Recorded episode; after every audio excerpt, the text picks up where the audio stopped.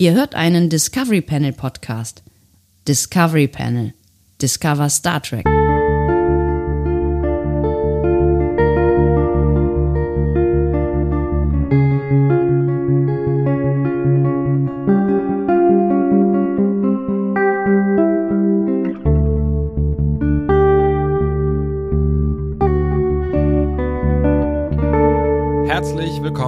Öffnen das Discovery Panel zu einer unserer Lieblingsfolgen. Sie kommt von Star Trek Deep Space Nine, kommt aus der sechsten Staffel, ist die siebte Folge und heißt You are cordially invited.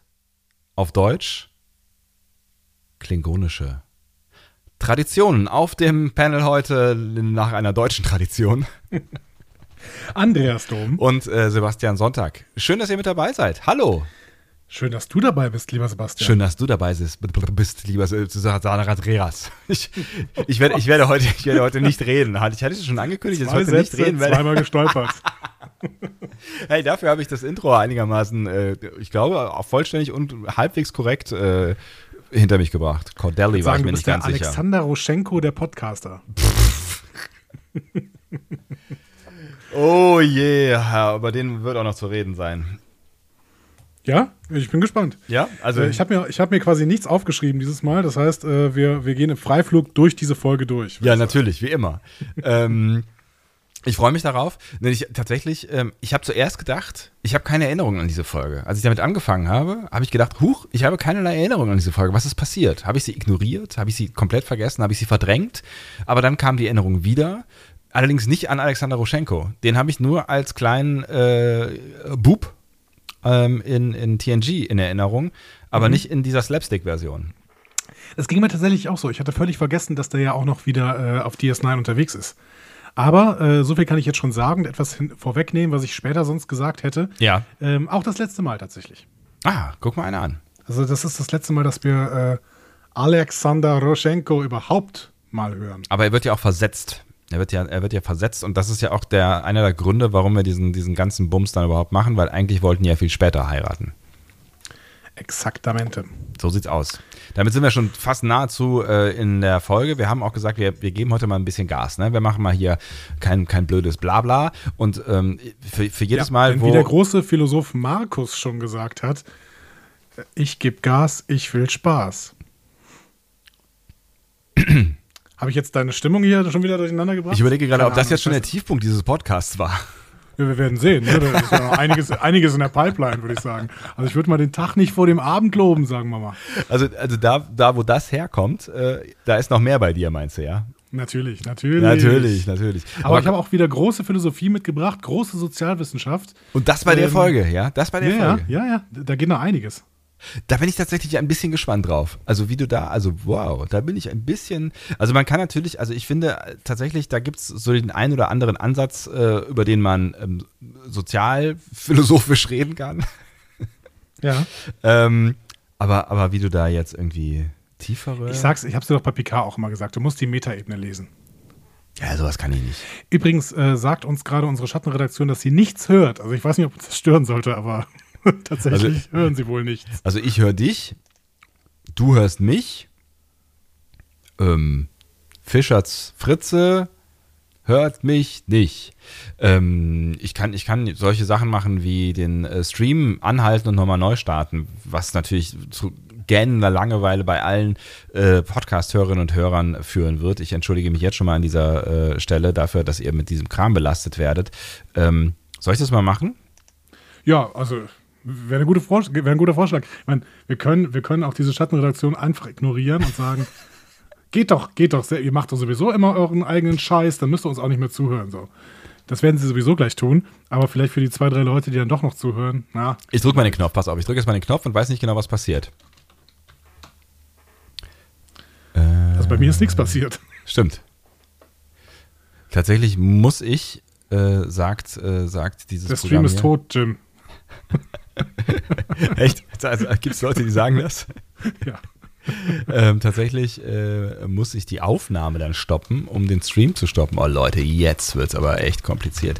Ich, ich, äh, ich sehe was. Ach so, guck mal eine an. Warum auch immer hat sich der Status äh, verändert. Probiert's doch jetzt nochmal, liebe Schattenredaktion. Könnt ihr vielleicht nochmal hier probieren, ob ihr da drauf drücken könnt und dann kommt irgendwas? Na, na, na, na, na, na, na, na, na, na, Na, na, ist es- na, na, na, ist es- na, ist es- na, na, na, na. Ich könnte in der Zwischenzeit, ähm, äh, ohne dass du äh, äh, weiter singen musst, in der Zwischenzeit vielleicht äh, noch mitteilen, dass wir diese Folge nicht durch Zufall gewählt haben, als würden wir jemals äh, Lieblingsfolgen durch Zufall wählen. Das wäre ja doch völliger Wahnsinn. Ne? Also Nein. Absolut, du darfst gleich weiterreden. Ja. Die Menschen sagen, es ist immer noch Error 404. ist ja interessant. Ja, ich, Aber äh, red weiter. Genau. Ähm, es ist tatsächlich so, dass ähm, wir inspiriert worden sind von einem unserer Gönner, Förderer, Freunde und äh, Vettern. Exakt. Es ist ähm, kein Badmiral, muss man an dieser Stelle ja. sagen.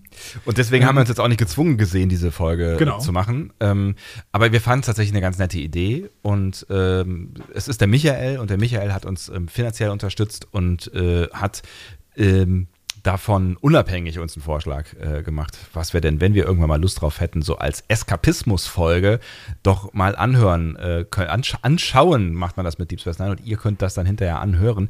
Ähm, und ich fand diesen Eskapismus-Gedanken eigentlich ganz nett. So, ne? Der Eskapismus im Eskapismus, äh, wir haben ja ganz viel Eskapismus selber hier übertrieben in den letzten Wochen. Und ähm, ich finde, das passt jetzt irgendwie ganz gut äh, hinein. Wie viel Eskapismus das am Ende wirklich ist, ähm, darüber wird dann noch zu reden sein. Ja, ja, aber im Zusammenhang von DS9 passt das ja wirklich sehr, sehr gut. Ja, das stimmt. Absolut. Aber es ist ja im Prinzip auch im doppelten Sinne äh, Eskapismus, weil es ja auch Eskapismus innerhalb von DS9 ist, weil wir ja in so einer, in so einer bewegenden Zeit quasi äh, sind und waren und jetzt alle irgendwie verdrängen wollen, dass das Problem jetzt eigentlich nur äh, verlagert ist mit dem Krieg da draußen. Wow, wo hast du denn plötzlich so einen authentisch schnellen Gedanken? Ja, Wahnsinn, oder? Ich habe ich hab mir, ich hab mir die letzten 35 Minuten darüber Gedanken gemacht, aber das, das sind Hintergrundinformationen, die, ähm, die sonst keinen was angehen. Ich, ich, bin ja, ich bin ja ein Fan von Transparenz, ne? Ich bin ja ein Fan von Fair Radio, ne? Habe ich immer gesagt. Ja, ja, ja, ja, ja. ich würde ja. niemals irgendwas faken. Nee, ne? auf gar keinen Fall. Wir, Wir waren gerade auch 35 Minuten weg. Ne? Also ihr habt es nicht Und- gemerkt, aber wir haben Und versucht. du hast sofort wieder einen klugen Gedanken gehabt. ist toll, oder? Das ist, das ist wirklich super. Ich, ich bewundere dich Ich- mal wieder. Ja, und das unabgesprochen. Du bist mein großes Vorbild. Ich weiß, in so vieler Hinsicht. natürlich. Aber du hast natürlich absolut recht. Also Eskapismus ähm, für uns ähm, und Eskapismus, ähm, ja, im Prinzip ist diese Hochzeit ein eskapistisches, beziehungsweise trägt diese Hochzeit ein eskapisch, eskapistisches Element, was für ein schwieriger Gedanke, dumm ausgedrückt, äh, trägt ein eskapistisches Element in die Station hinein. Ja. Ähm, und alle nehmen es dankend an. Und das merkt man ja auch in der Inszenierung, die übrigens an der Stelle sehr, sehr schlau gemacht worden ist von David Livingston, über den wir gleich reden werden, wenn wir über die Crew hinter der Folge sprechen werden. So, wollen wir denn eigentlich jetzt äh, direkt anfangen oder, oder Ja, klar. gibt es jetzt also gibt's noch irgendwas, äh, irgendwas, also ich, ich glaube, wir haben nicht mehr gefragt, wie geht's, wie geht's uns denn eigentlich und so, ne? Also ich, so, so, verzichten wir auf, äh, auf solche Dinge? Machen wir sowas nicht mehr? Mm, Sebastian, wie geht's dir denn? Also nett, dass du fragst, Andi. Weißt du, ähm, ich weiß gar nicht so genau, wo ich anfangen soll. Also ich könnte erstmal damit anfangen, dass es ja wirklich eine ähm, interessante, aber auch herausfordernde Ich hatte gerade getrunken, weil du geredet hast. Jetzt ist ja alles voll. Mann.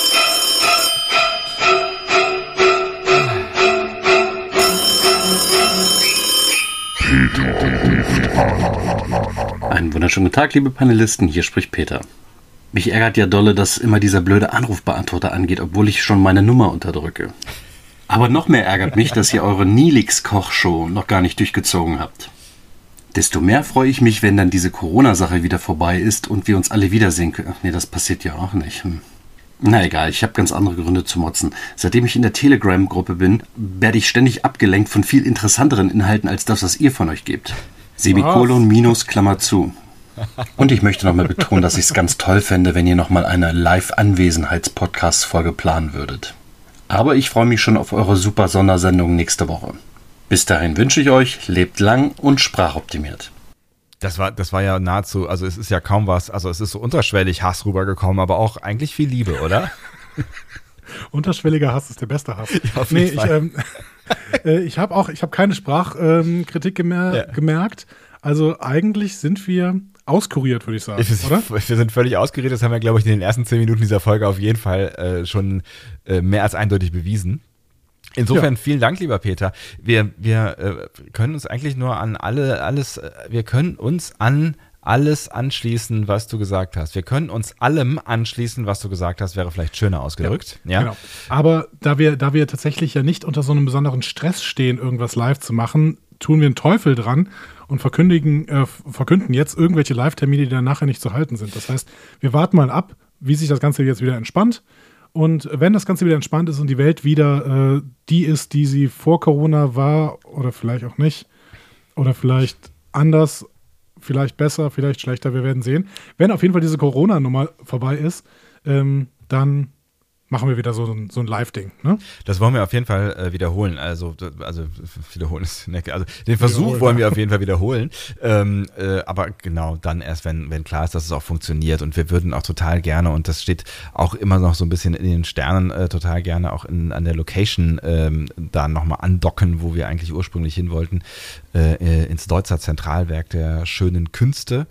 Ähm, Ganz kurz, wie ist da gerade der Stand? Hat Räumungsklage. die Stadt Köln das ge gekauft? Nein. Okay. Ähm, ne, das ist, ist ja eine komplizierte Angelegenheit, äh, in, in, die ich euch jetzt gar nicht reinholen möchte. Also es geht, geht ganz grob gesagt um ein, ähm, ein eins der letzten freien bebaubaren Grundstücke, äh, auf der eine alte Fabrikhalle äh, steht ähm, oder mehrere alte Fabrikhallen und da soll eine ganz neue Art von Stadtentwicklung passieren und dafür sieht es tatsächlich gar nicht so schlecht aus. Das Problem ist nur, da ist ein, ein ähm, ein, äh, Freunde von mir machen da Kunst seit vielen Jahren.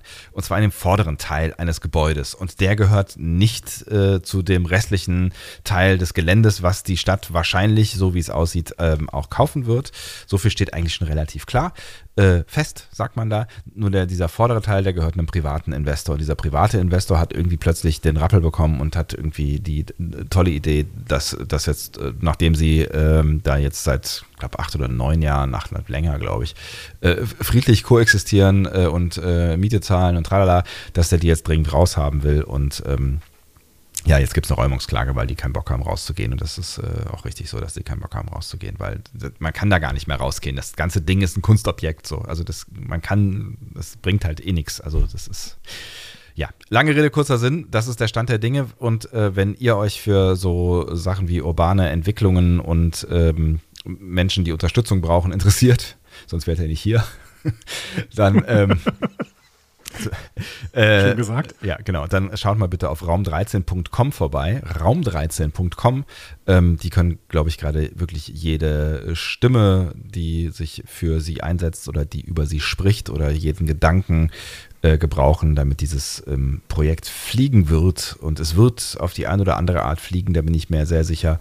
Es wäre eine total Banane, wenn die da aus dem äh, Raum irgendwie oder aus diesen Räumlichkeiten raus ähm, müssten, weil es, wie gesagt, eigentlich auch gar nicht so richtig geht. Ja. Das nur so als Ich habe kleiner. dich gerade hab dich gerade nicht mehr genau gehört, aber ähm, es ist wirklich heute ist eine fürchterliche äh, Aufnahmesituation. Ja, das das hatten wir wirklich noch nie so schlimm. Was ist denn da los? Aber ähm, ich weiß es auch nicht genau. Aber äh, jetzt habt ihr auf jeden Fall noch eine zusätzliche Motivation, euch für Raum 13 mit einzusetzen. Äh, denn wenn Raum 13 äh, diese Räumungsklage übersteht und wir quasi weiterhin diese, also beziehungsweise die weiterhin diese Räumlichkeiten nutzen können, dann erhöht das auch die Wahrscheinlichkeit, dass wir dort ein wunderbares Live-Event machen können. Und das wird es richtig wäre wirklich toll. eine Ja. tolle Location. Das ist eine tolle wirklich Location. eine tolle Location. Und, ich bin äh, ja ein paar Mal da gewesen ja. mit dir. Das ist wirklich äh, super. ja, und da kann man auch ganz viel über Industriekultur lernen und ähm, sich da mal dieses Gelände anschauen und außerdem diese reizenden Menschen kennenlernen. Anja und Marc heißen sie. Äh, das, äh, allein die sind eine Reise wert, äh, möchte ich mal sagen. Ähm, äh, so, viel, so viel dazu, aber es ist auch noch immer so ein bisschen in, in meinem Hinterkopf, aber ich glaube, auch da bin ich mir nicht so ganz sicher, ob das ähm, tatsächlich äh, noch dieses Jahr umsetzbar wird, dass wir vielleicht zu unserem Adventskalender mal so eine kleine äh, Tour machen. Ähm, mal gucken, ob das alles irgendwie realistisch ist. Das werden wir sehen. Wir werden auf jeden Fall, äh, du hast es ja gerade schon gesagt, nichts überstürzen und mal abwarten, wie sich das jetzt alles weiterentwickelt, weil Safety First und noch hat sich ja eigentlich ehrlich gesagt nichts geändert, seitdem wir das erste Event abgesagt haben. Also warten wir mal ab, was die Zukunft da noch so an Möglichkeiten bringen wird. Aber wir werden ein Live-Event haben, da bin ich mir ganz sicher und ihr werdet dabei sein und ich freue mich schon sehr darauf. Exaktamente. Und vielleicht noch So. ein, ein Wort, damit da keine Missverständnisse äh, passieren. Ähm, Noch ein Wort. Noch ein Wort, damit keine Missverständnisse passieren. Quastenflosser. Das, Ein könnt, Wort, Entschuldigung. das, könnte, das könnte zu Missverständnissen führen, ehrlich gesagt. Wenn wir das jetzt einfach so stehen lassen, das Wort. Okay. Ja, dann, dann mach ein anderes Wort. Ist okay. Ähm, Gut. Gala. Das Wort Gala. Ähm, Uh, ich, ich, möchte nicht, ich möchte nicht, dass ihr nächste Woche einschaltet und denkt, wow, jetzt kommt endlich die große Gala und wir werden mit Nilix kochen und der kommt extra aus den USA vorbei und so. Auch das wird dank äh, Corona noch nicht passieren. Wir freuen uns wahnsinnig darauf, äh, irgendwann miteinander in einem Raum stehen zu können, was wir tatsächlich äh, seit äh, nahezu Monaten nicht mehr gemacht haben und diese Kochshow und vielleicht mit Chris Humberg. und vielleicht mit Chris Humberg, genau. Äh, der, der sich ja freiwillig bereit erklärt hat, dazu mitzukochen. Ähm, ich glaube, weil er Kochskills hat im Gegensatz zu uns.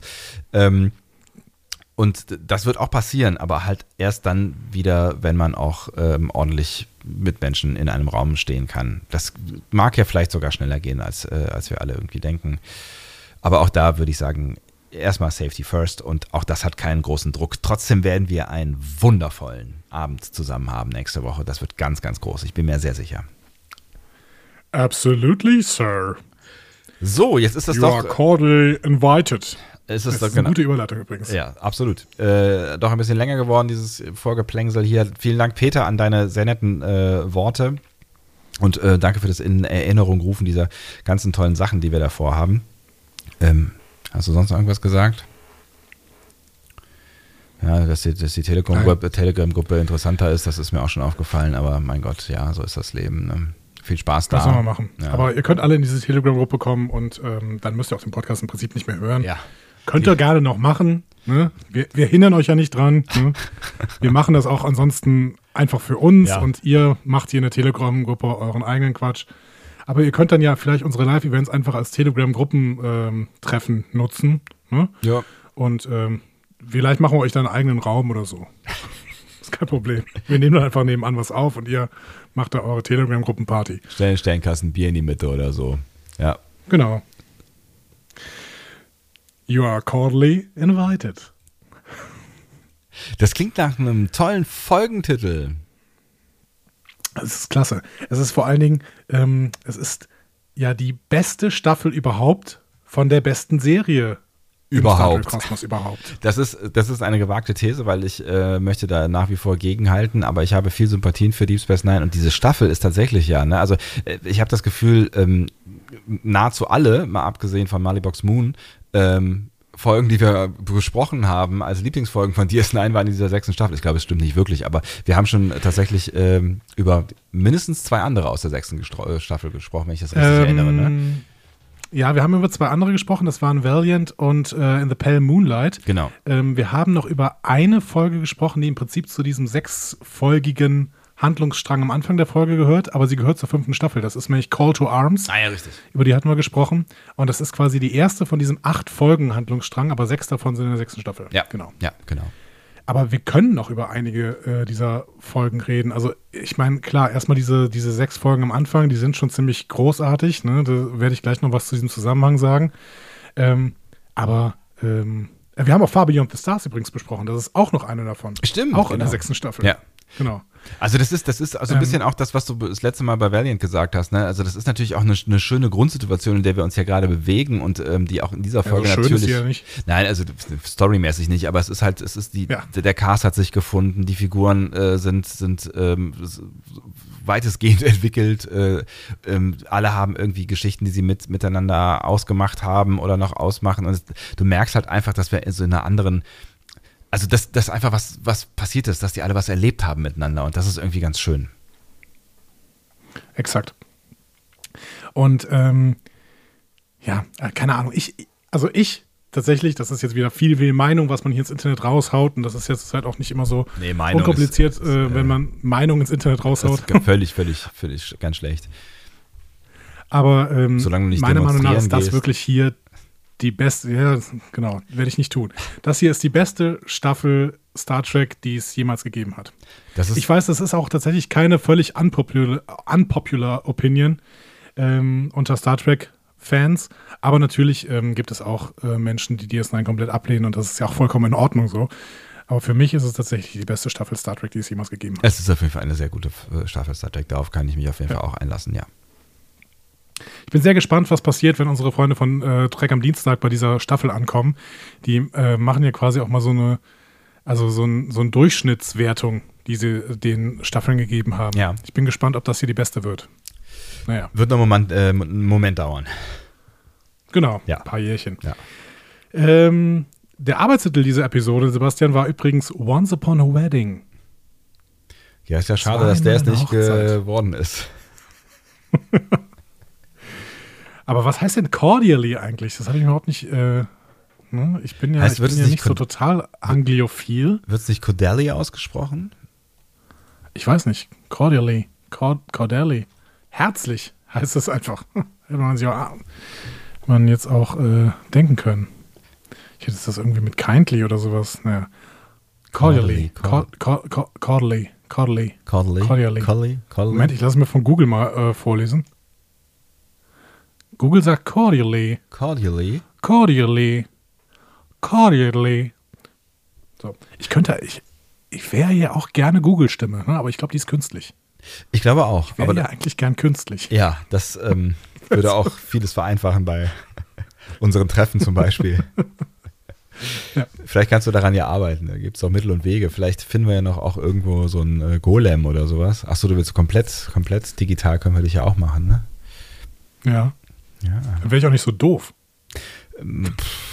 Die einen sagen so, die anderen sagen so, ne? Also nicht alles, alles, wo Androide draufsteht, ist auch äh, Brain, ne? An Andiroide. An, an, So, Uh, der Autor dieser Folge ist äh, Ja, der Autor dieser Folge ist Ronald D. Moore Hm. und über den müssen wir gerade nicht so viel sprechen, weil wir in der letzten Lieblingsfolge sehr, sehr viel über ihn gesprochen haben tatsächlich. ja. Ich glaube, so über die Macher Ähm. allgemein brauchen wir gar nicht so viel sprechen, ne? Aber äh, das überlasse ich dir.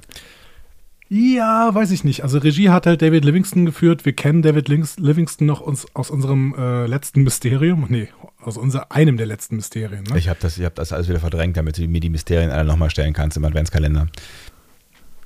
Weißt du, weißt du nicht mehr, was das Mysterium rund um David Livingston war? Ich weiß, dass wir ihn, be, be, ähm, dass wir ihn, äh, irgendwas mit Marvel, war es irgendwas mit Marvel? Nee.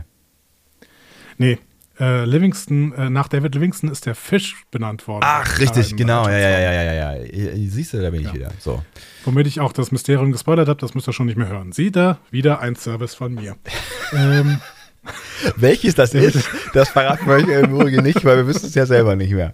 Das ist einer der Nein, 45 natürlich nicht. Quarantäne-Casts, aber einen müsst, müsst ihr jetzt nicht mehr hören. So, Äh. Livingston, ähm, ich, ich meine, wir haben über Livingston tatsächlich noch nicht so richtig gesprochen, deswegen äh, hole ich das jetzt mal nach. Na, Es okay. ist aber auch nicht so viel zu sagen. Er war wirklich, äh, er war zwar sehr entscheidend für Star Trek, aber er hat jetzt auch seine Position nicht ständig, also er hat seine Position schon ein bisschen verändert, aber er ist im Prinzip leicht aufgestiegen und dann dabei geblieben. So. Mhm. Der war Produktionsleiter für TNG äh, bei Farpoint Station schon, also ist ganz am Anfang dabei äh, dazugekommen. Und ähm, dann ist er bei 90er Track geblieben. Also bei TNG war er irgendwann Supervisor oder wie man heute sagen würde, Executive Producer, Mhm. ausführender Produzent quasi. Und ähm, später hat er dann immer öfter auch Regie geführt. Also eigentlich ist er, glaube ich, gelernter Regisseur. Das weiß ich aber nicht genau, was er eigentlich gelernt hat. Also er ist mehr als Produzent in Erscheinung getreten, aber bei Star Trek dann später viel mehr als Re äh, Regisseur. Bei TNG ähm, hat er noch zwei Episoden gemacht und bei DS9 dann schon 17. Uh, mhm. Davon werden wir auch noch ein paar besprechen, Ja. glaube ich. Also das äh, zum Beispiel Homefront, die will ich ja unbedingt nochmal besprechen. Mhm. Das ist die, die Doppelfolge, die ich quasi als nächstes gerne machen möchte. Ja. Äh, Homefront Paradise Lost. Ne? Ähm, dann äh, hat er In the Hands of the Prophets gemacht. Ähm, dann die, die, die Bashir-Episode, wo Bashirs ähm, hier Veränderung, genetische Veränderung ähm, thematisiert wird. Dr. Bashir, I presume. Ne? Wo, wo irgend, da kommt, glaube ich, irgend so ein Arzt von der Erde oder die Eltern von, nee, irgendwie. Irgendwer kommt doch dahin, spricht ihn an und sagt, hey, du bist doch ähm, genetisch verändert. Und dann kommt er Ah, ja, ja, ja, ja, ja, ja, ich erinnere mich, genau, ja. Genau. Aber ja, Und, genau. wie ähm, das ausgeht, weiß ich auch nicht mehr. Ja, kann man auch nochmal gucken. Dr. B Dr. Bashir, I presume. Mhm. Und er hat, ähm, also Livingston hat auch noch Inter Arma Enim Silent Legis gemacht. Auch, glaube ich, sechste Staffel. Ja, oder vielleicht war es auch die siebte schon. Das ähm, ist für mich immer interessant. Hm. ähm, für euch aber, glaube ich, nicht so richtig. Ich glaube, es war die fünfte. Wie auch immer. Bei Voyager hat ähm, Livingston dann 28 Regie-Credits schon. Hm, krass. Und ähm, da werden wir auch noch einige von besprechen. Der hat zum Beispiel Scorpion gemacht, also wo äh, Seven zur Voyager Mhm. kommt. Der hat Equinox gemacht. Äh, auch die ist ja noch relativ spannend für Voyager. Und äh, diese Horror-Episode, The Haunting of Deck 12, die habe ich auch noch gut in Erinnerung. Mhm. Ich weiß gar nicht, ob die so gut war, aber ich habe es ich hab's auf jeden Fall gut in Erinnerung. Kann ich auch nichts zu sagen.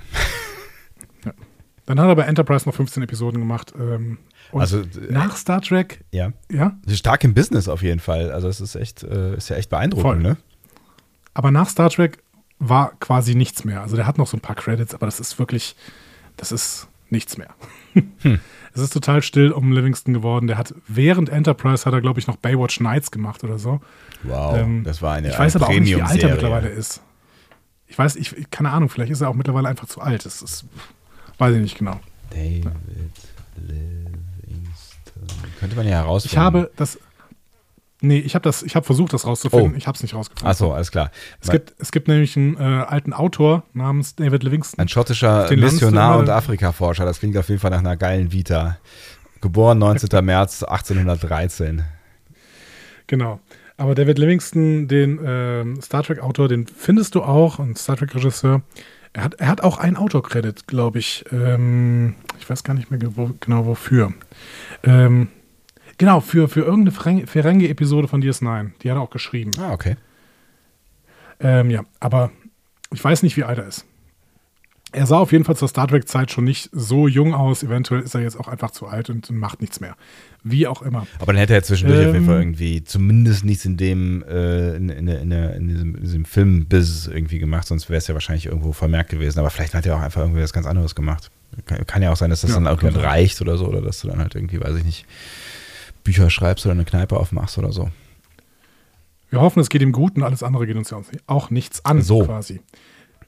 Ähm, ich würde jetzt vielleicht, bevor wir in die Episode gehen, quasi als Szene null mal kurz auf diesen Zusammenhang eingehen, um in dem die Folge quasi spielt, weil da hattest du schon mal eine Anspielung drauf gemacht Ja. und ich finde, das ist für, für das Verständnis dieser Episode ist es relativ wichtig, finde ich. Ja, also zumindest genau dieses Gefühl zumindest, in dem, in dem wir uns bewegen. Ne? Es ist so die Frage, wie viel wir das von spoilen, aber im Zweifel habt ihr das ja eh alles gesehen, ne? Ja, also die Serie ist jetzt, also die Folge ist, glaube ich, von 99 oder so. Das sind 21 Jahre. Ich glaube, da dürfen wir mal spoilen. Machen ja, wir sowieso die ja, ganze Zeit. Ja, das ist- hau raus. Also die ersten sechs Episoden dieser sechsten Staffel waren mit den letzten beiden Episoden der letzten Staffel ein großer Bogen. Und äh, in diesem Bogen wurde erst das Wurmloch vermint, dann hat das Dominion kurzzeitig DS9 übernommen und am Ende mit Hilfe der Klingonen DS9 zurückerobert. Äh, ach Quatsch, nein, das Dominion nicht, sondern also DS9 wurde zurückerobert mit Hilfe der Klingonen. Ja. Und diese Episode ist jetzt die erste Episode nach diesem großen Strang. Ähm, es gab sogar noch eine Szene im Drehbuch, aber nicht in der finalen Folge. Da räumten die Mitglieder der Sternflotte ihre Quartiere auf, die von verschiedenen Mitgliedern des Dominion besetzt worden waren. Und da hatte Ronald D. Moore noch einen schönen Scherz reingebaut. Also Dr. Bashirs äh, Quartier war von Veyun besetzt und der ist offensichtlich. oh mein Gott, was ist denn jetzt los? Also einen Schluck trinken hier. Und dann verschwand Andys Stimme im Nirvana. Und wir hatten gedacht, Technikprobleme würden uns abhalten, diesen Podcast zu machen. Also, stimmtechnische Probleme. ähm, genau. Also Viyun war bei Dr. Bashir im Quartier und ist offensichtlich ein Sammler von, von ähm, Artikeln. Also da sind irgendwie so Schuhe waren da drin, Untersetzer, Schnurstücke, zerbrochene Flaschen, Kraftzellen, Bilderrahmen, Stuhlbeine. Also Bashir musste wohl ziemlich aufräumen hinter Viyun. Geil. Und ähm, der Gag, den Ronald D. Moore reingeschrieben hat, war dann das Nox- Nox-Quartier. Ganz, ganz schlimmer Zustand. Ne? Bei Nock ging gar nichts mehr. Und dann ist der Gag, das war die ganze Zeit eigentlich nur von Jake Sisko, Jake Sisko besetzt. also das war das, was Ronald D. Moore da reingeschrieben hat. Das erinnert mich an eine Anekdote aus meiner Vergangenheit tatsächlich. Wirklich? Hat das was mit unserer Ja. WG zu tun? Nee. Man könnte es meinen, aber nein. Ja, Aber es, es war tatsächlich Insider, es war, es war Insider könnten es glauben, ja. Es war früher. Ähm, da habe ich noch bei meinen Eltern gewohnt und die waren äh, begeisterte Camper. Ich bin aber am Ende auch nicht immer mitgefahren, so mit 16, 17, 18. Ne? So. Und dann ähm, waren die irgendwann mal, äh, wollten die wieder in, in Campingurlaub fahren und hatten deswegen auch den Wohnwagen so ein paar Tage vor der Tür stehen, um den dann eben zu packen und äh, zu putzen und aufzuräumen, wie auch immer. Ne? So. Auf jeden Fall war das offensichtlich äh, kein so guter Move, denn Einbrecher, Schurken quasi, Schurken? haben das gesehen, haben das gesehen und haben dann quasi gedacht, ah, da fahren Leute in Urlaub, da können wir ja demnächst einbrechen. Das Problem ist, ich war aber da. Ne? Das heißt, ähm, das war so eine, war so eine Nacht, ich habe dann irgendwie geschlafen und dann sind die äh, Einbrecher, diese, diese Rabauken gekommen äh, in mein Zimmer und äh, ich bin wach geworden, habe zur Tür geguckt, habe jemanden gesehen. Oh Gott, das ist ja Und fürchterlich. offen, ja, der ist offensichtlich dann schnell geflüchtet. Und ähm, ich habe dann einfach gedacht, ja, Quatsch, also wer soll denn hier im Haus sein? Das habe ich jetzt geträumt, ist ja Quatsch, sonst hätte ja jemand eingebrochen. Habe ich Ernsthaft? umgedreht und habe weitergeschlafen. Du bist so ein krasser Typ. Ja, Ich hätte nie wieder in Am meinem nächsten- ganzen am nächsten Leben Morgen- äh, irgendwie ein Auge zugemacht in diesem Haus. Am nächsten Morgen war es auf jeden Fall ein bisschen gruseliger als in der Nacht, weil in der Nacht habe ich dann einfach halt das irgendwie in einen Traum reingebaut. Alles kein Problem. Aber ähm, am nächsten Tag dann, keine Ahnung, ich habe die Polizei dann halt gerufen, weil ich gemerkt habe, dass unten das gesamte Wohnzimmer durchwühlt war. Ne? Krass. Und dann ist die Polizei halt mit mir durchs ganze Haus gelaufen. Ja. Hm? Und ich habe ihnen dann halt gezeigt, wo mein Zimmer war, wo ich dann geschlafen habe. Und dann meinten die dann, oh Gott, und hier waren die auch und haben alles durchwühlt? habe ich halt gesagt, nee, eigentlich haben die nur zur Tür reingeguckt. Hier wohne ich. So sieht das aus, wenn ich wohne. So sieht das hier halt aus. Okay, das ist schon Ja, ganz witzig. Aber der erste Teil dieser Geschichte ist sehr, sehr gruselig. Ich bin mir nicht sicher, ob ich jemals wieder alleine irgendwo geschlafen hätte. Ja, keine Ahnung. Also es ist ja im Endeffekt nichts passiert und man muss sich auch immer im Klaren machen, das sind, also wir haben ja da sehr stark an der holländischen Grenze ähm, gewohnt, ähm, was jetzt nicht irgendwelche Vorurteile provozieren soll, aber es ist einfach sehr, sehr einfach, wenn du auf eine andere Grenze rüberläufst, weil die Strafverfolgung dann ein bisschen schwieriger zumindest Ja, ist. naja. Ne, und deswegen ist da natürlich die, äh, die Beschaffungskriminalität relativ hoch in dieser Region. Ähm, und ähm, das sind aber dann alles irgendwie so, so arme Typen, die mal kurz irgendwie ein bisschen Bargeld oder Schmuck oder sowas suchen. Ja. Und in dem Moment, wo die auch nur im entferntesten merken, dass sie bemerkt werden könnten, flüchten die halt Ja, ja. Hals über Kopf. Das heißt, ja, also. das die denn was mitgehen nie lassen, An, an keiner Stelle gefährlich. Ja, ja, ja irgendwie ein bisschen, bisschen Schmuck wohl, keine Ja, Ahnung. ja. Crazy shit, ey. Aber meinen Eltern ist öfter eingebrochen worden, irgendwie zu der Zeit. Habt ihr jetzt äh, eine Alarmanlage? Nö. Hm. Das ist, Zeiten haben sich geändert. keine Ahnung. Das war, glaube ich, dreimal oder sowas in 20 Jahren. Das ist zwar relativ häufig, aber jetzt auch ja nicht so bedrohlich, keine Ahnung. Ja. Naja, Ah, aber das nur als kleine Anekdote aus schlaft meiner gut, Vergangenheit. ihr Lieben. ja. Ähm, ja. Äh, und dann können wir jetzt in die Episode reingehen, finde ich. ja, ich bin, ich bin total dafür. Lass uns feiern. Yay. Okay. Genau, lass uns feiern, denn auf DS9 herrscht große Freude und Heiterkeit. Sie sind ja wieder da. Es werden Flaggen ausgerollt, Menschen fallen sich in die Arme und auch äh, Kira und Cisco sind beim Morgenbriefing freudig.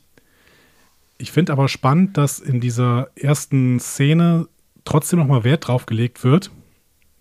Und das macht ja Cisco durch sein, äh, durch sein Logbuch. Es wird nicht vergessen, dass wir hier mitten im Krieg sind. Ja.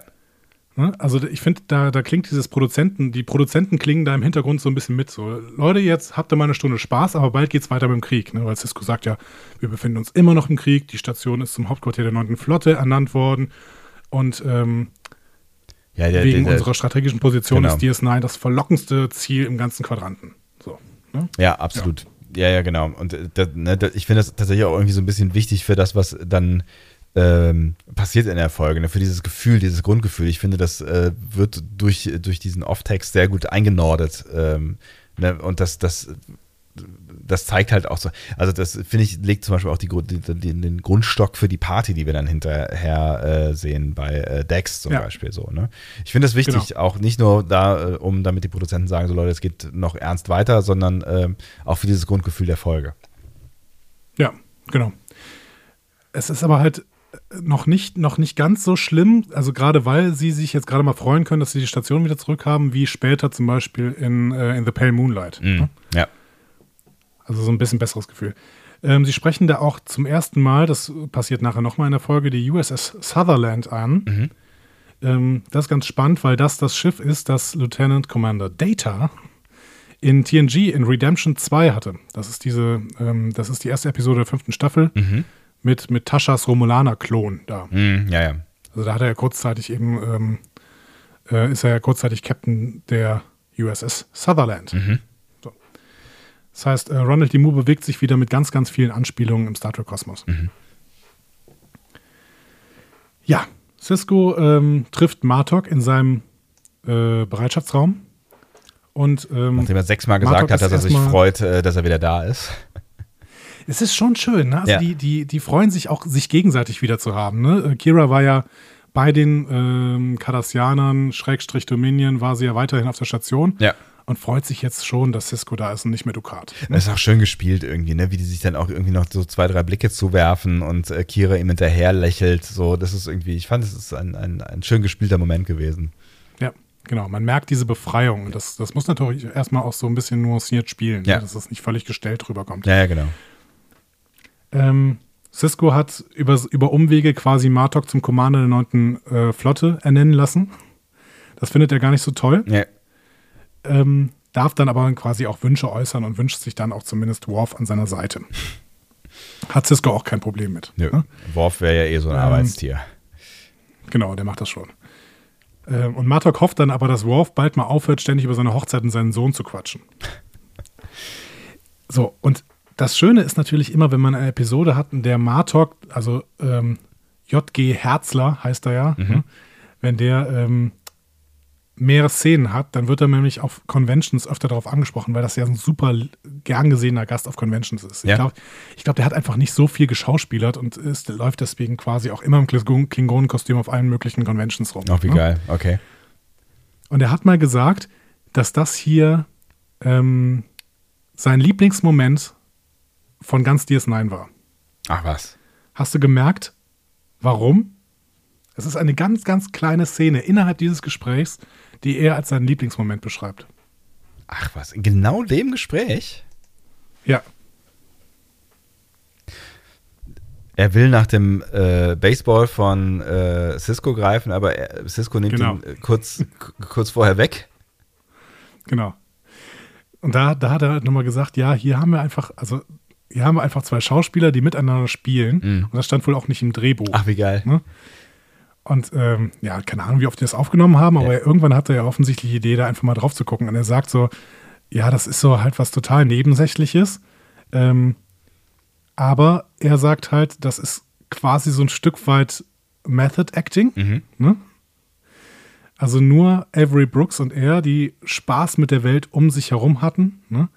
Ähm, und er sagt dann, ja, Martok habe ich mir so vorgestellt, dass er noch nie einen Baseball gesehen hat und die Abdeckung des Balls ähm, möglicherweise korrekt als Haut eines Tiers identifiziert haben. Nach allem, was er wusste, könnte es so ein Tag sein, so ein klingonischer. Ne?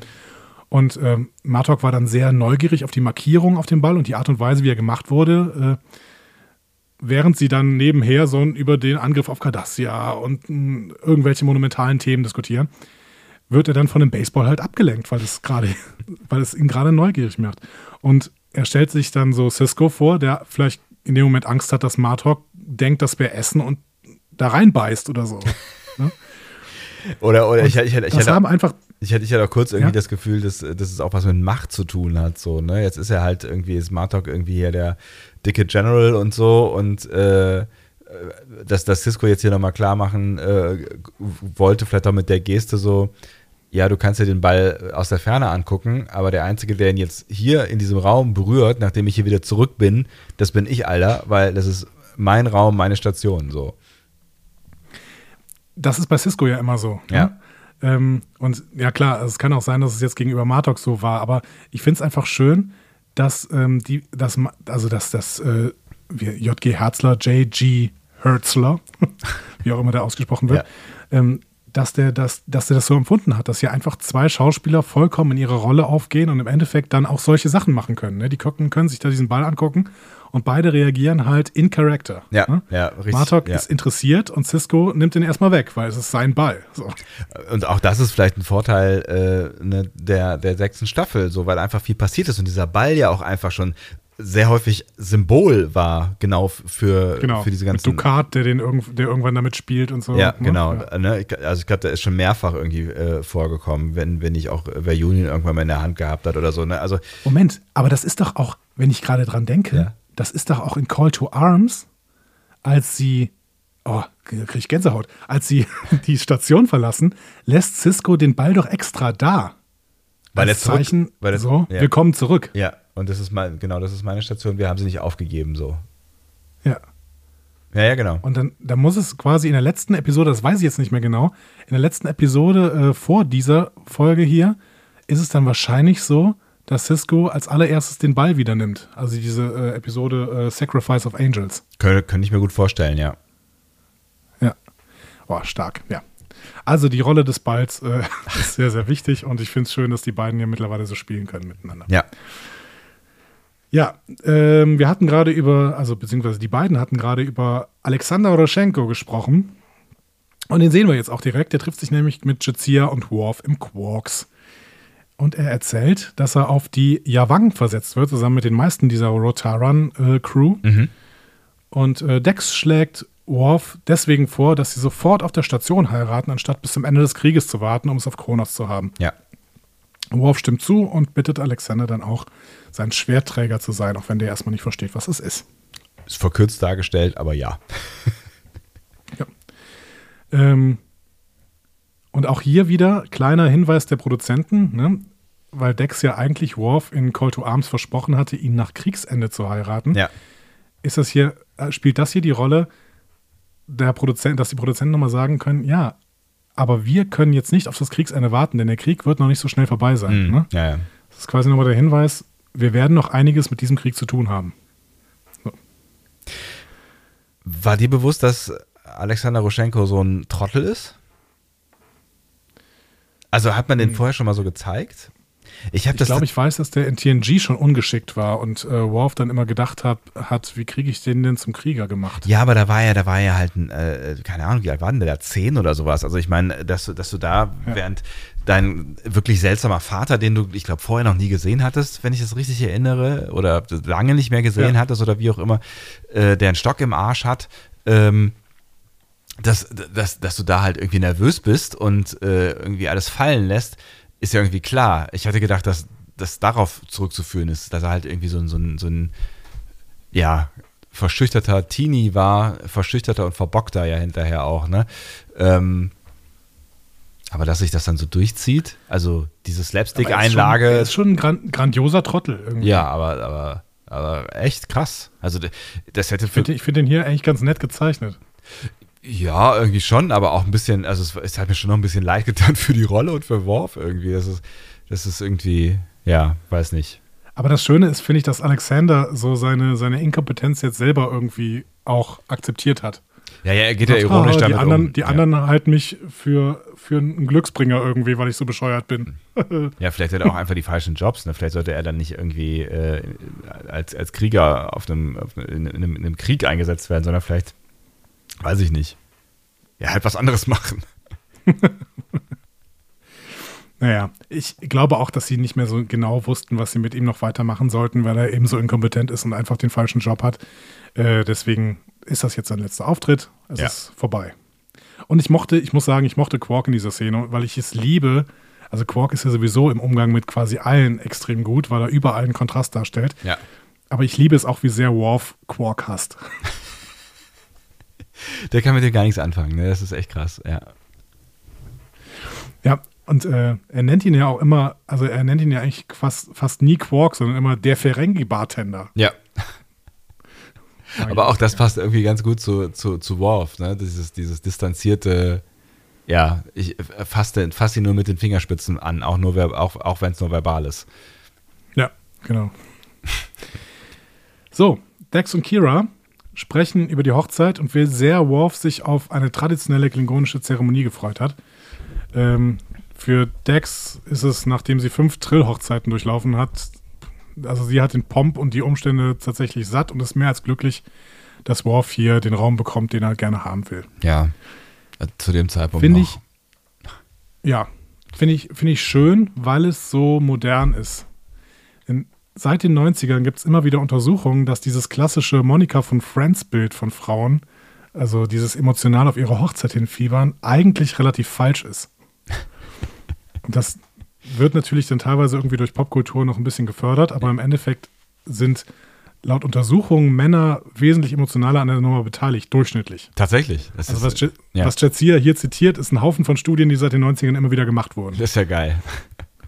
Und damit wir jetzt nicht hier in die Sexismusfalle äh, fallen, wahrscheinlich sagt ehrlich gesagt ein Geschlecht rein gar nichts über die Emotionalität bezüglich Hochzeitsplanung aus. Ich würde auch vermuten.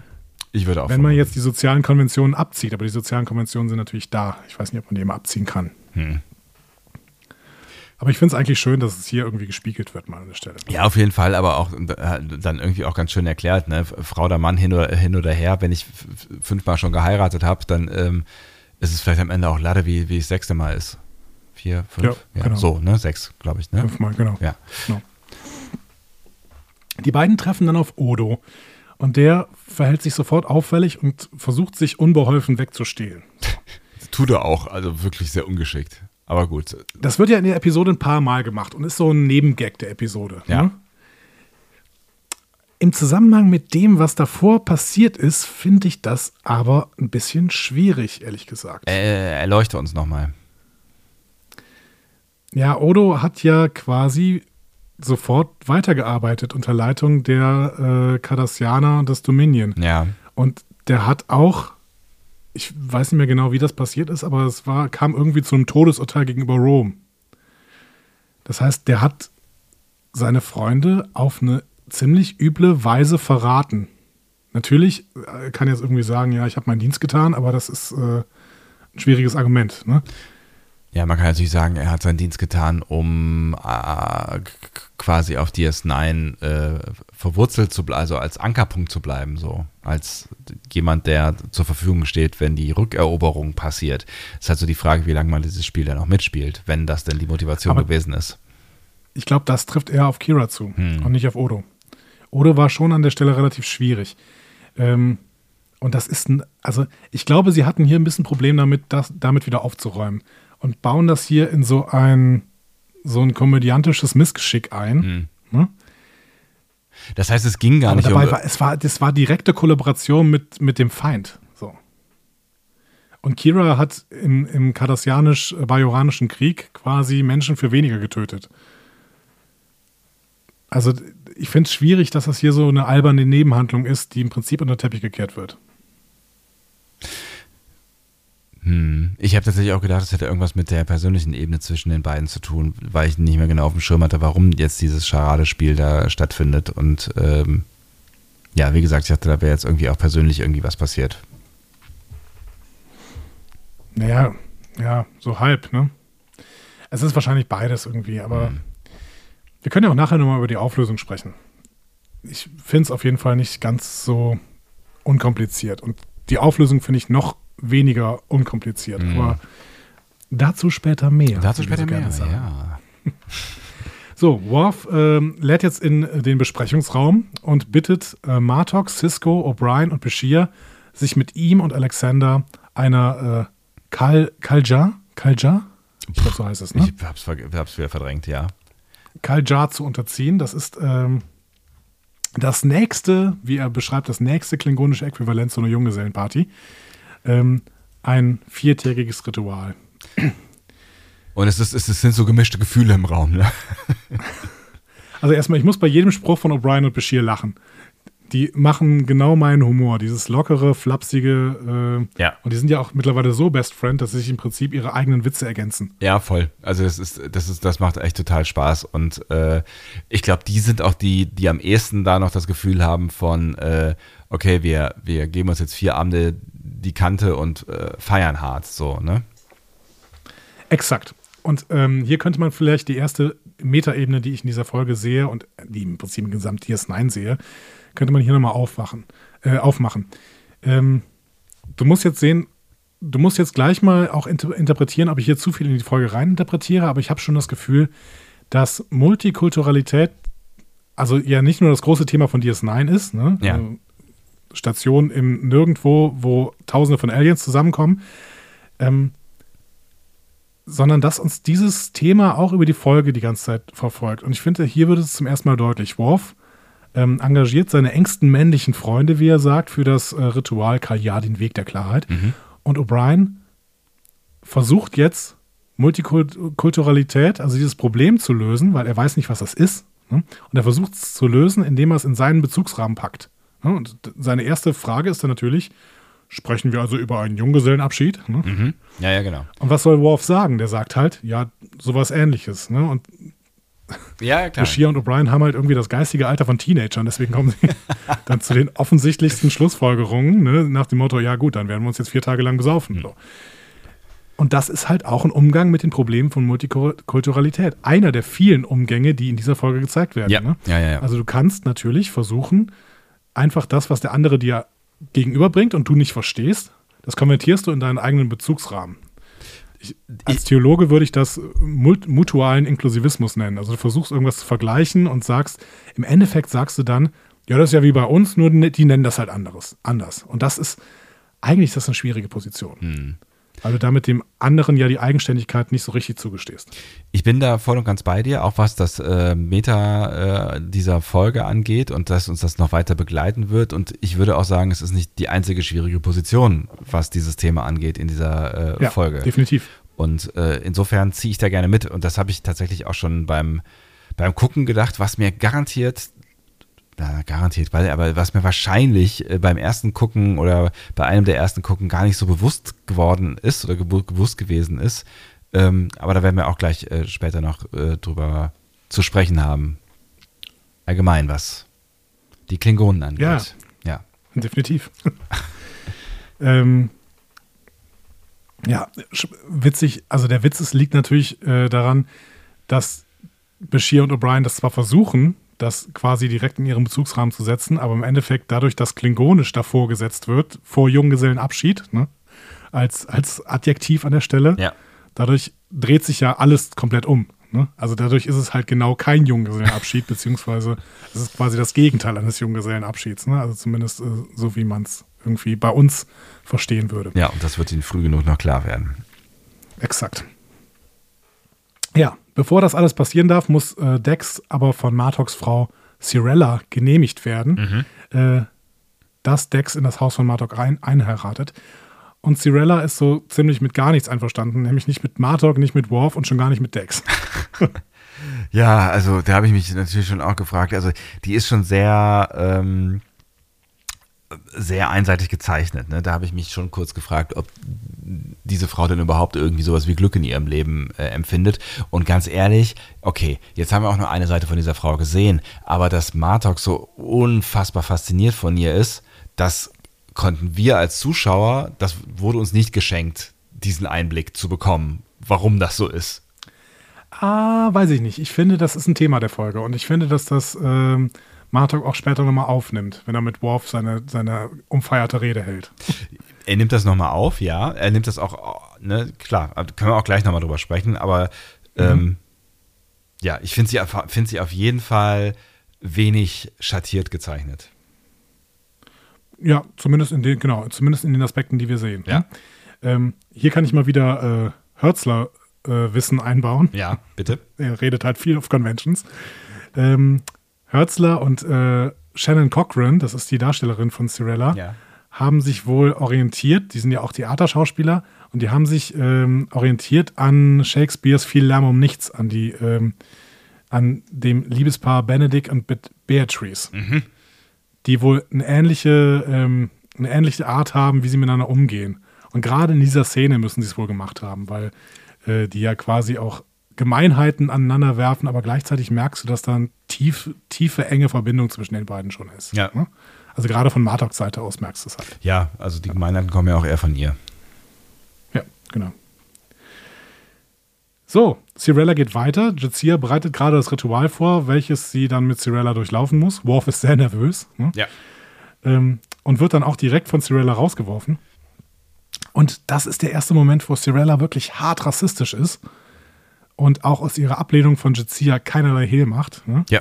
Aber es ist schön, dass du das Wort sofort sagst, weil das ist so, so dieses, das Wort, was, was, äh, was über allem schwebte ab dieser Szene, was ich so gesehen habe und was ich eigentlich erst gar nicht so richtig zulassen wollte. Aber eigentlich kann man es nicht anders sagen, ja.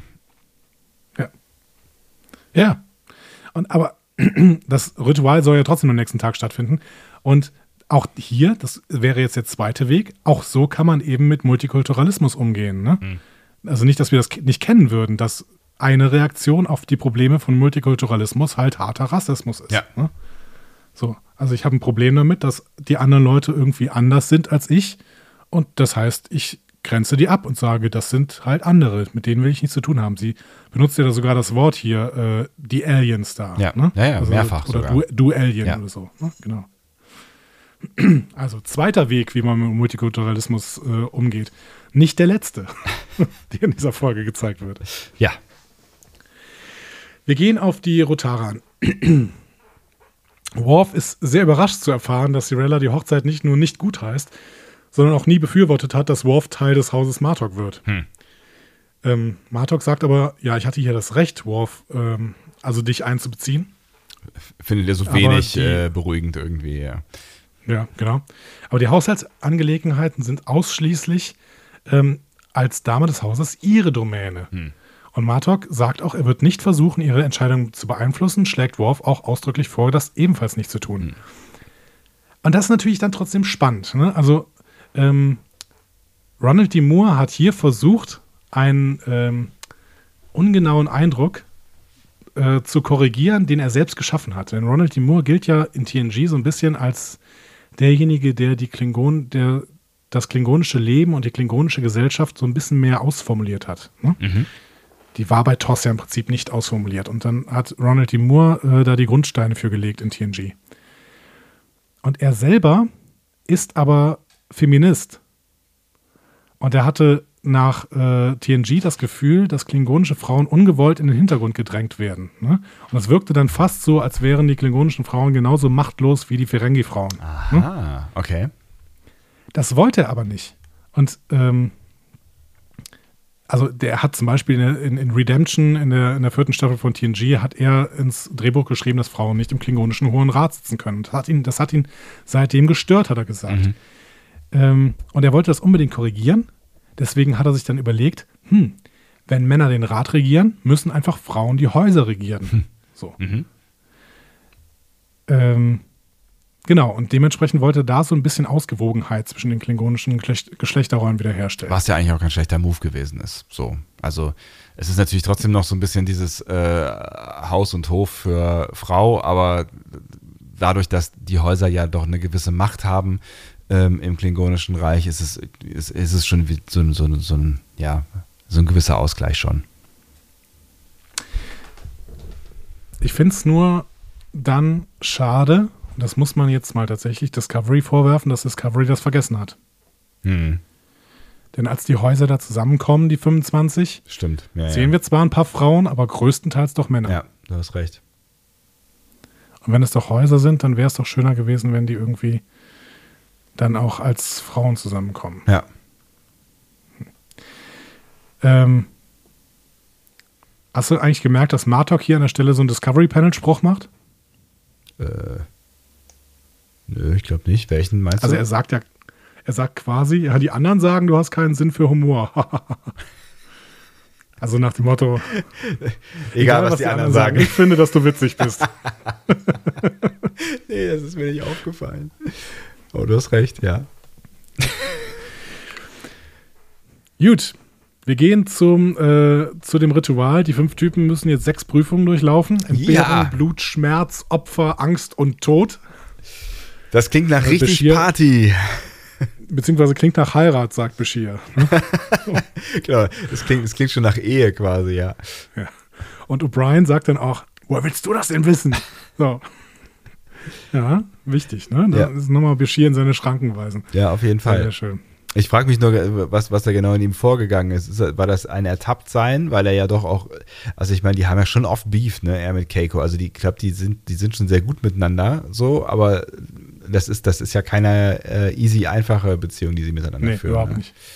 Ja, vielleicht war er so ein bisschen en- ertappt, aber wollte diesen Spruch dann auch nicht Bashir überlassen Ja. irgendwie. Ich fand's ganz, fand's ganz süß eigentlich. Auf jeden Fall. Ja, aber das Ganze bedingt, äh, beginnt auf jeden Fall mit erstmal vier Tage Fasten. Da hab ich, oh Gott, ey. Unvorbereitet vier Tage Fasten. Ich weiß gar nicht, ob das so gesund ist. Fürchterlich, nee, also ich glaube nicht und vor allen Dingen nicht, wenn dann ein Buffet aufgebaut äh, ist, äh, wo Alexander ja schon äh, mal kräftig reingelangt hatte, fand ich in dem Moment richtig so eine scheiße. Keule in der Hand. Ja. ja, nee, das ist nur da, um äh, die, die Motivation ein bisschen zu steigern. So, ja, alles klar. Was fandst du das Leckerste in dieser Folge? Das Leckerste in dieser Folge. Ja. Muss ich über nachdenken, was ich denn überhaupt gesehen habe. Also der, der, die, die Hähnchenkeule, die wäre es jetzt nicht unbedingt gewesen, ehrlich gesagt. Wo gab es denn noch Essen? Gab's, war das die einzige Szene, in der es Essen gab? Wahrscheinlich nicht, das wird Nein, nicht es fragen. gab noch auf ne? der, auf der Party gab es noch so kleine, äh, vor allen Dingen Früchte und sowas, ja. meine ich. Und äh, nachher, als ähm, O'Brien und Bashir kurz denken, Oh, dass, stimmt. äh, oh, ja. Da dass die gab's, Hochzeit abgesagt da ist, gab's einen Burger. sich ja sehr, sehr leckere Sachen. ja, da gab es einen Burger. Nee, Sandwiches. Sandwiches? Sandwiches. Äh, Stimmt, und, Genau. und, äh, und Begier hat irgendwie so, so geschnetzeltes, irgendwie sowas in der Richtung, ne? Der hatte ein Steak, meine ich, mit einer äh, Ofenkartoffel. Ein Steak war das? War da nicht irgendwie so eine Soße drauf? Ertränkt man Steak in Soße? Ich meine, das war ein Steak. Das sah auf jeden Fall alles sehr, sehr lecker aus. Also ich hätte mich gern neben die gesetzt und mit denen da mal rumgeschlemmt, aber die durften ja selber nicht. Also, Ja, da gab es noch, gab's noch so einen Schrimpsalat irgendwie. Fand ich auch nicht so schlecht. ja, der, hm, also die Shrimps waren mir ein bisschen zu groß. ja mein Das waren Gott. ja bajoranische Shrimps, die sind offensichtlich Monster-Shrimps. Ja, okay. Vielleicht, vielleicht wäre es das Sandwich gewesen. Ich weiß nicht mehr genau, was drauf war. War ja auch nicht mehr. Jetzt habe ich Hunger. Naja, ich wäre, ich, aber ich wäre eigentlich immer gern mit O'Brien und Bashir unterwegs, tatsächlich. Ja, die sind, die sind Ähm. echt gut miteinander, ne? Also, das, das, das war äh, auch so ein Moment, wo ich gedacht habe, ich müsste noch mal ein bisschen mehr DS9 gucken, weil ich diese beiden Charaktere noch mehr miteinander interagieren. Also, das, das macht so viel Spaß in dieser Folge. Ja. Obwohl sie ja gar nicht so viel Screentime Time haben am Ende, ne? Ja, aber die haben einfach eine gute, gute Präsenz durch ihre Witze da an der Stelle. Ne? Ähm, es gibt noch ein schönes Nebengespräch, das im Prinzip keinerlei Bewandtnis hat, aber ein schönes Nebengespräch zwischen Quark und Jake über den Wert von Kunst im Kapitalismus. Mhm. Sehr, sehr schön. Stimmt. Jake freut sich, ah, ich habe mein erstes Buch verkauft. Ja. Quark, ja, verkauft? Das heißt, du hast Geld bekommen? Naja, ich habe mein erstes Buch veröffentlicht. Ah ja, schön. Aber das zeigt Da auch nochmal so, so, so ein bisschen, genau, ne, das erklärt natürlich auch nochmal so ein bisschen äh, diesen, diesen Geldhintergrund äh, irgendwie. Ne? Also der schwingt ja da schon so ein Stück weit mit. Ne? Die Sternflotte veröffentlicht es da ne? und ähm, es ist klar, dass man da keine Kohle für bekommt, weil es eigentlich in dieser Utopie ja kein Geld gibt. So, ne? das, also Genau. Ich finde, daran erinnert das jetzt nochmal, was wieder so ein paar Schwierigkeiten mit Picard aufwirft. Aber naja, gut. Einerseits das und andererseits natürlich äh, Schwierigkeiten. Ich, ich verstehe dann immer noch nicht, wie, wie das Quarks funktioniert. Also hier trifft eine Welt, in der es kein Geld gibt, auf eine Welt, in der es Geld gibt. Und irgendwie soll sich beides gleichzeitig vertragen. Ja, ist schwierig. An einem Ort. Das ist halt das Schwierige. Also wenn es an zwei verschiedenen Orten werden, dann kann ich es verstehen, weil dann gibt es eine gewisse Abhängigkeit und dann äh, kann Quark mit Abhängigkeiten dealen. Aber ähm, Ja, so, vor, vor allen Dingen. keine, niemand hat einen Grund, ins, Quark zu, ins Quarks zu gehen Ja, eigentlich. wir hatten das ja letztens schon, ne? Also ich meine, warum soll ich Geld Ja. dafür bezahlen, damit Quarks, äh, Quark einen äh, Replikator-Button drückt, so, ne? Ja, genau. Ähm, was in diesem Gespräch aber auch spannend ist, ist, äh, dass es hier weitergeht mit dem Multikulturalismus. Ne? Denn, ähm, also, es ist nicht eine neue Lösung, aber alle stellen sich jetzt vor, was da oben in der Holosuite passiert. Stimmt, ja, genau. Und ja. es packen wieder alle in ihren Bezugsrahmen. Ja. Ne? Also, was denken Quark und Jake jetzt, was da oben passiert? Ne? Quark denkt vielleicht, keine Ahnung, ich weiß nicht, wie ein Ferengi-Junggesellenabschied aussehen würde. An ne? heiße Ohren es ist ja- vermutlich. Ja, genau. Also, wie heißt das? Äh, Or, Orma, Ormakron? Keine Ahnung. Ähm, Hm. Und Jake lässt ja auch seine Fantasie spielen. Und Kira weiß offensichtlich auch, was diese Fantasie ist. Das werden wir später noch merken. Hm? Ja, ja, ja, ja, genau. Er, er wiederholt ja das quasi nochmal alles, was Quark ihm gesagt Genau. hat, so, ne? Ja. So, wir gehen aber noch mal ins Holodeck. Ja. Äh, da sehen wir Alexander auf dem Boden liegen. Grandma, guess again. ähm, Schöner Moment. Ja. Ähm, genau, er verträgt die Hitze auf jeden Fall nicht so gut, aber er besteht jetzt darauf, das Ritual fortzusetzen. Ah, er kriegt aber auch echt alles ab. Diese Rolle kriegt echt alles ab. Ja, aber er ist, er ist tapfer. Er will es er will's weitermachen. Und ähm, Bashir und O'Brien machen es ja auch nicht viel besser, muss man sagen. Nee. Ähm, Aber sie, wieder. Sie, sie, sie, sie Ja? stehen oder wollen ihren Mann stehen quasi. Ne? Also sie wollen sich Genau, da jetzt da irgendwie genau. nichts vormachen lassen. Und sagen ja auch noch, hier dreht die Heizung ein bisschen hoch, Leute. Und ähm, Hörzler hat äh, das auch mal kommentiert, diese Szene.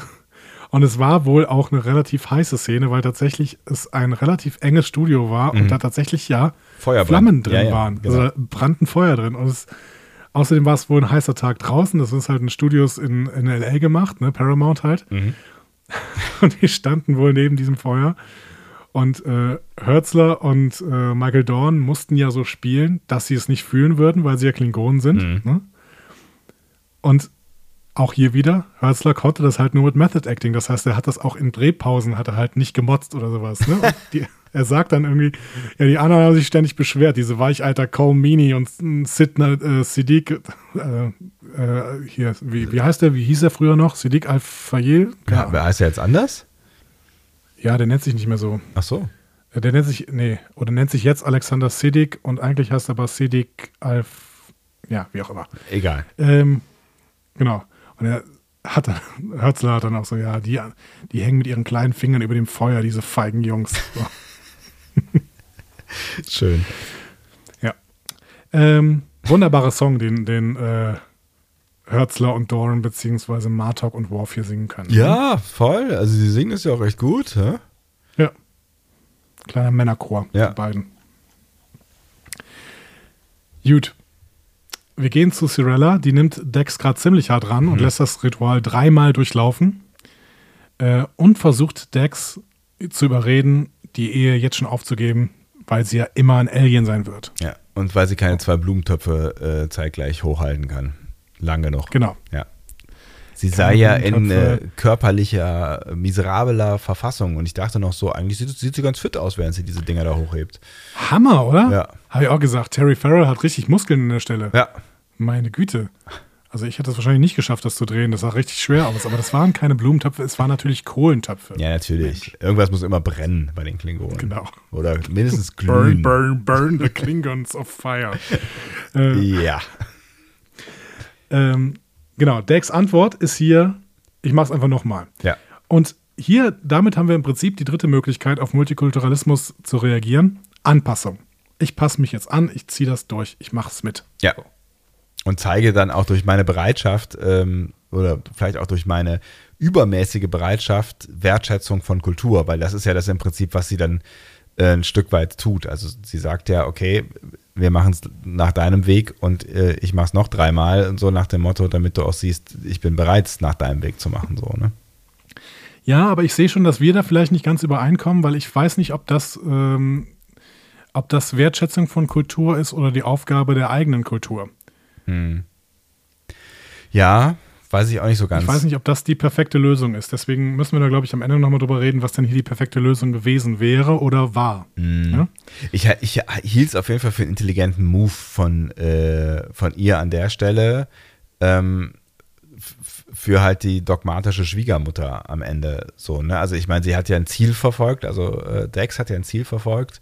Ähm, und es war halt auch klar, eigentlich von Anfang an, dass ihr das eher so Wumpe ist.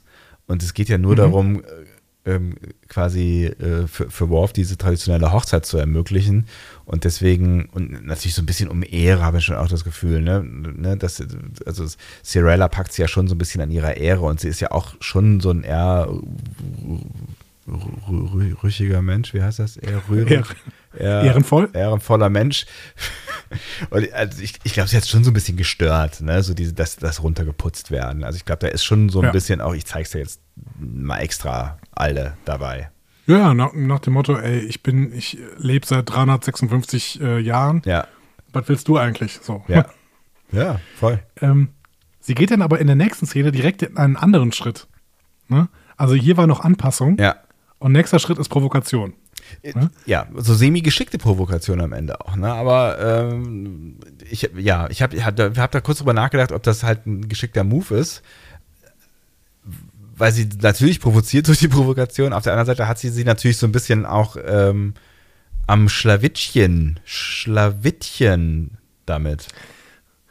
Auf jeden Fall, es ist aus verschiedensten Gründen eine spannende Szene, vor allen Dingen aus historischen Gründen tatsächlich. Ja. Also mal kurz, worum geht's denn? Ne? Also sie, sie soll die Rezitation der Geschichte äh, von Cirellas Familie vornehmen und ähm, fügt dann so eine Dosis Realität ein, ähm, weil sie dann erzählt, ja, die Gründer der dritten Dynastie haben die Namen der Mitglieder der zweiten Dynastie angenommen, äh, um die Illusion einer ungebrochenen Linie zu erzeugen. Aber ähm, eigentlich ähm, war deine Vorfahrin, liebe Cirella, gar keine Kaisertochter, die sind nämlich alle umgebracht worden, sondern es war eine Konkubine, die den Namen der Kaisertochter angenommen hat. Upsi. So, und das ist historisch total spannend, weil es nämlich einen Tossfaden aufnimmt, der ähm, völlig in Vergessenheit geraten worden war, aber natürlich nicht von, ähm, von Ronald D. Moore. Ähm, dieser Tossfaden ist nämlich die Klingonen sind etwas Fremdes und Außerirdisches, wie die Russen. Aha. Das wird ja ähm, ähm, in, in TOS-Folgen wie, wie Trouble with Tribbles zum Beispiel, ne, wird das ganz klar gezeigt. Die sind wie die Russen. Ne, da sind ganz, ganz viele russische äh, Klischees dabei zum Beispiel. Und diese Geschichte ähm, der Revolution mit Cirellas 23. Großmutter mütterlich, mütterlicherseits Ja. ähm, ist eine Parallele zur russischen Geschichte. Da ist nämlich genau dasselbe den Romanows passiert. Die Romanows sind alle umgebracht worden und äh, dann haben nachher andere Leute die Namen der Romanows übernommen. Ach, wie geil. Okay. Daran hat sich Ronald D. Moore garantiert orientiert, indem er da quasi diesen Tossfaden, die Klingonen sind wie die Russen, aufgenommen hat. Und dann äh, die russische Geschichte auch in die klingonische Geschichte gespiegelt hat. Das finde ich super spannend. Ja, sehr das schön. Ja. Typischer, typischer Moore-Move Ja. auch irgendwie. Voll gut. Ähm, aber natürlich durfte man das auch nicht so offensichtlich machen, weil das, glaube ich, auch gar in den 90ern sicherlich nicht mehr die Zeit war. Hm. Ja, das ist, das ist ja dann wieder irgendwie so ein bisschen, ne, das ist ja schon für Leute, die dann wirklich sehr genau hingucken und die sich dann über solche Kleinigkeiten freuen. Also wahrscheinlich Ja. hat er sich am meisten selber gefreut. Denke ich mal, wahrscheinlich. ja. Ähm, genau. Also Provokation äh, ist next, der nächste Jizia-Move. Wir werden gucken, wie es noch weiter verfolgt. Äh, wie, wie sie es noch weiter verfolgt. Ähm, den Provokationsmove geht sie natürlich jetzt äh, einen Schritt weiter. Aber vorher versucht Jake noch weiter herauszufinden, was in Vorbereitung auf die Hochzeit denn so abgeht. Und jetzt hat er gemerkt, dass es wohl eine Party in Jizias Quartier gibt. Und Kira bestätigt das auch. Da sehen wir dann auch die nächste von diesen Odo-Szenen, wo Odo sich wegdreht. Ja. Ja. Und sie lernt nochmal kurz alle ein, äh, die ihr so einfallen auf eine Party von, Ki- von, bring, von doch, Dex. bring doch Nock mit. Ja, bring, bring alle mit, die du tragen kannst. Ganz egal. Dann Miniszene wieder im Holodeck. Die Blutprüfung steht an. Bashir pennt. Und hat leider den Moment verpennt, nicht der Erste zu sein, der dazu antritt. Schön. Alle, alle anderen drei gehen geschlossen zurück. Schöner Moment. Es wird aber auch nur kurz Ja. wehtun. Ja. Aber ich finde es auch schön, wie Bashir da steht und total gerädert ist schon und einfach kurz einpennt im Stehen. Schade. Ja, was auch immer dann passiert. Genau, wir, wir sehen es. Wir sehen es nicht.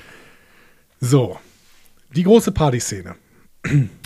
Dex hat beschlossen, in ihrem Quartier eine Party mit Feuerwirbel, Musik, Tanz und Essen zu veranstalten. Ja, Das ist, also wir haben ganz, ganz oft über die 90er Jahre äh, Star Trek Partys gelästert. Hm? ja. Aber hier gibt es doch echt keinen Grund, oder? Mal abgesehen von möglichen rassistischen und sexistischen Beigeschmäckern, was den Partyprotagonisten da angeht, ist sonst alles fein. Dieser, Protago ja. dieser Protagonist, äh, Moment, er hieß Lieutenant, äh, wo habe ich das? Ich habe ja irgendwo aufgeschrieben. Ähm, Lieutenant Atoa wird gespielt von äh, Sidney S. Liu Fau aus Hawaii. Ah, was? Das heißt, traditioneller hawaiianischer Tanz. Ja. Da ist gar kein Rassismus dabei, das ist einfach sein Ding. So. Ja, mein Gott. Aber ich finde ja. ich diese Party schon, ähm, im Gegensatz zu den ganzen Stehpartys ähm, auf der Enterprise, ist es schon spannend, oder? Ja, auf jeden Fall. Also das ist eine Party. Das kann man, das kann man mal festhalten. Das ist eine Party. Dex ist eine Frau mit vielen Talenten und sorgt auch für die Musikuntermalung. Und da ist auch Musik und äh, sowas in der Richtung. Und Ja. äh, die Leute gehen ab und so. Also das, das, das ist eine Party, so wie wir sie, glaube ich, vorher wahrscheinlich noch nicht gesehen haben in äh, Star Trek. Exakt. Und um das hinzukriegen, hat David Livingston als Regisseur einfach gesagt, na gut, dann machen wir halt eine richtige Party. und er hat einfach eine richtige Party veranstaltet, inklusive Musik, und hat dazu sogar die gesamte Voyager Crew eingeladen. Die waren auch alle da. Wie geil ist das denn? Ja, finde ich äh, super. Und er hat dann auch nochmal nachher gesagt, das ist total wichtig, ähm, auch da die Live-Musik im Hintergrund real abzuspielen, weil das bedeutet, dass die Schauspieler am, Chat, am, am Set schreien müssen, um gehört zu werden. Ah, Und das gibt der Szene dann halt viel, viel mehr Realismus. mh, klar. Wenn, wenn die halt so aufgehört hätten zu spielen, das wäre nachher irgendwie eingespielt worden, hätten die, äh, hätten die Schauspieler sofort ihre Auftritte runtergefahren. Ne? Ja. Und wir wissen ja auch, dass im 90er-Track jetzt nicht immer alle perfekte Schauspieler waren, so, die da mitgespielt haben. Das heißt, solche Tricks von Regisseuren haben sicherlich dazu geführt, dass das alles eben echter wirkte. Finde ich gut. Ja. Ähm, genau. Und David Livingston hat auch nochmal gesagt, ja, das war eine große Herausforderung, diese Party zu machen, weil eben Partysequenzen auf Star Trek nie interessant waren, weil das immer nur Leute waren, die rumstehen und reden. Ja. So. Genau. Und dann haben sie halt sich äh, diesen Feuertänzer ausgedacht ähm, und haben. Äh, und David Livingston hat dann auch gesagt, er hat sich an einem alten Film orientiert, nämlich The Party mit Peter Sellers aus den 60ern. So. Weil da ähm, hat die Party auch eine extreme Energie und äh, die Kamera geht mit Menschen mit, die sich von der einen zur anderen Seite bewegen, sodass da nicht irgendwie groß geschnitten werden muss. Ich habe das letztens nochmal, letztens habe ich nochmal Rope von äh, Hitchcock gesehen, also Cocktail für eine Leiche. Ne? Da wird das so ähnlich gemacht. Also es ist jetzt keine riesige Party, aber auch da wird's, da wird so mit einem, mit einem Drink mitgegangen von Raum zu Raum. Also die haben ja versucht, äh, äh, Rope ohne Schnitt auskommen zu lassen. Es wird zwei, dreimal geschnitten, geschnitten, aber man sieht das nicht. Und ähm, das machen die dann, indem sie zum Beispiel eben von Raum zu Raum gehen und dabei die ganze Zeit nur einen Drink zeigen, der von Raum zu Raum getragen wird. Und ich finde, man sieht, dass sich ähm, Livingston an sowas orientiert hat, ne? weil die Kamera folgt ja quasi Jizia, die äh, von Ort zu Ort geht. Ja. Ne? Und dann guckt sie irgendwo hin und dann geht die Kamera dahin, wo sie guckt und sowas. Ja. Und dadurch kommt eine Dynamik drauf. Also ich fand die richtig gut, die Partyszene. Also zumindest gemacht. Ob sie jetzt inhaltlich so gut war, können wir gleich mal drüber reden. Auf jeden Fall. Nein, also das ist, es wirkt ja auf jeden Fall wie eine Party. Das kann man auf jeden Fall festhalten.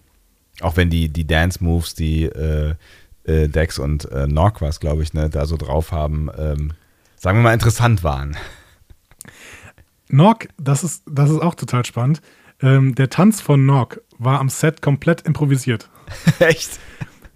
David Livingston hat äh, Aaron Eisenberg gesagt, er soll einfach so doof tanzen, wie er will. Und Terry Farrell hat dann einfach mitgemacht.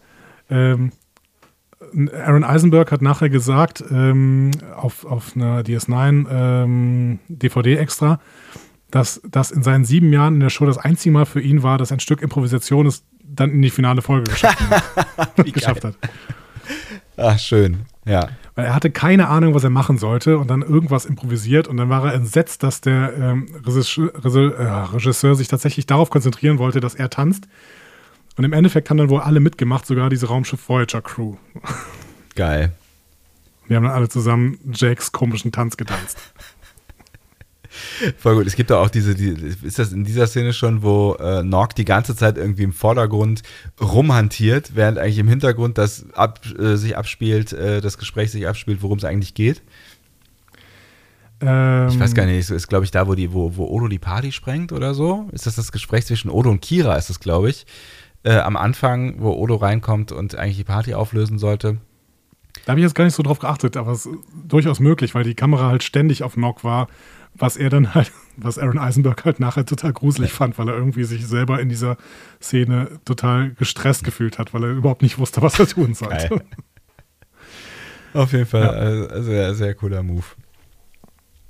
Ja, schön ist hier auf jeden Fall auch die Anspielung von Quarks Fable für Jazia. Ich hatte völlig vergessen, dass das mehrfach angespielt wird. Das hatten wir letztens in Valiant schon. Ja, genau, richtig, ja.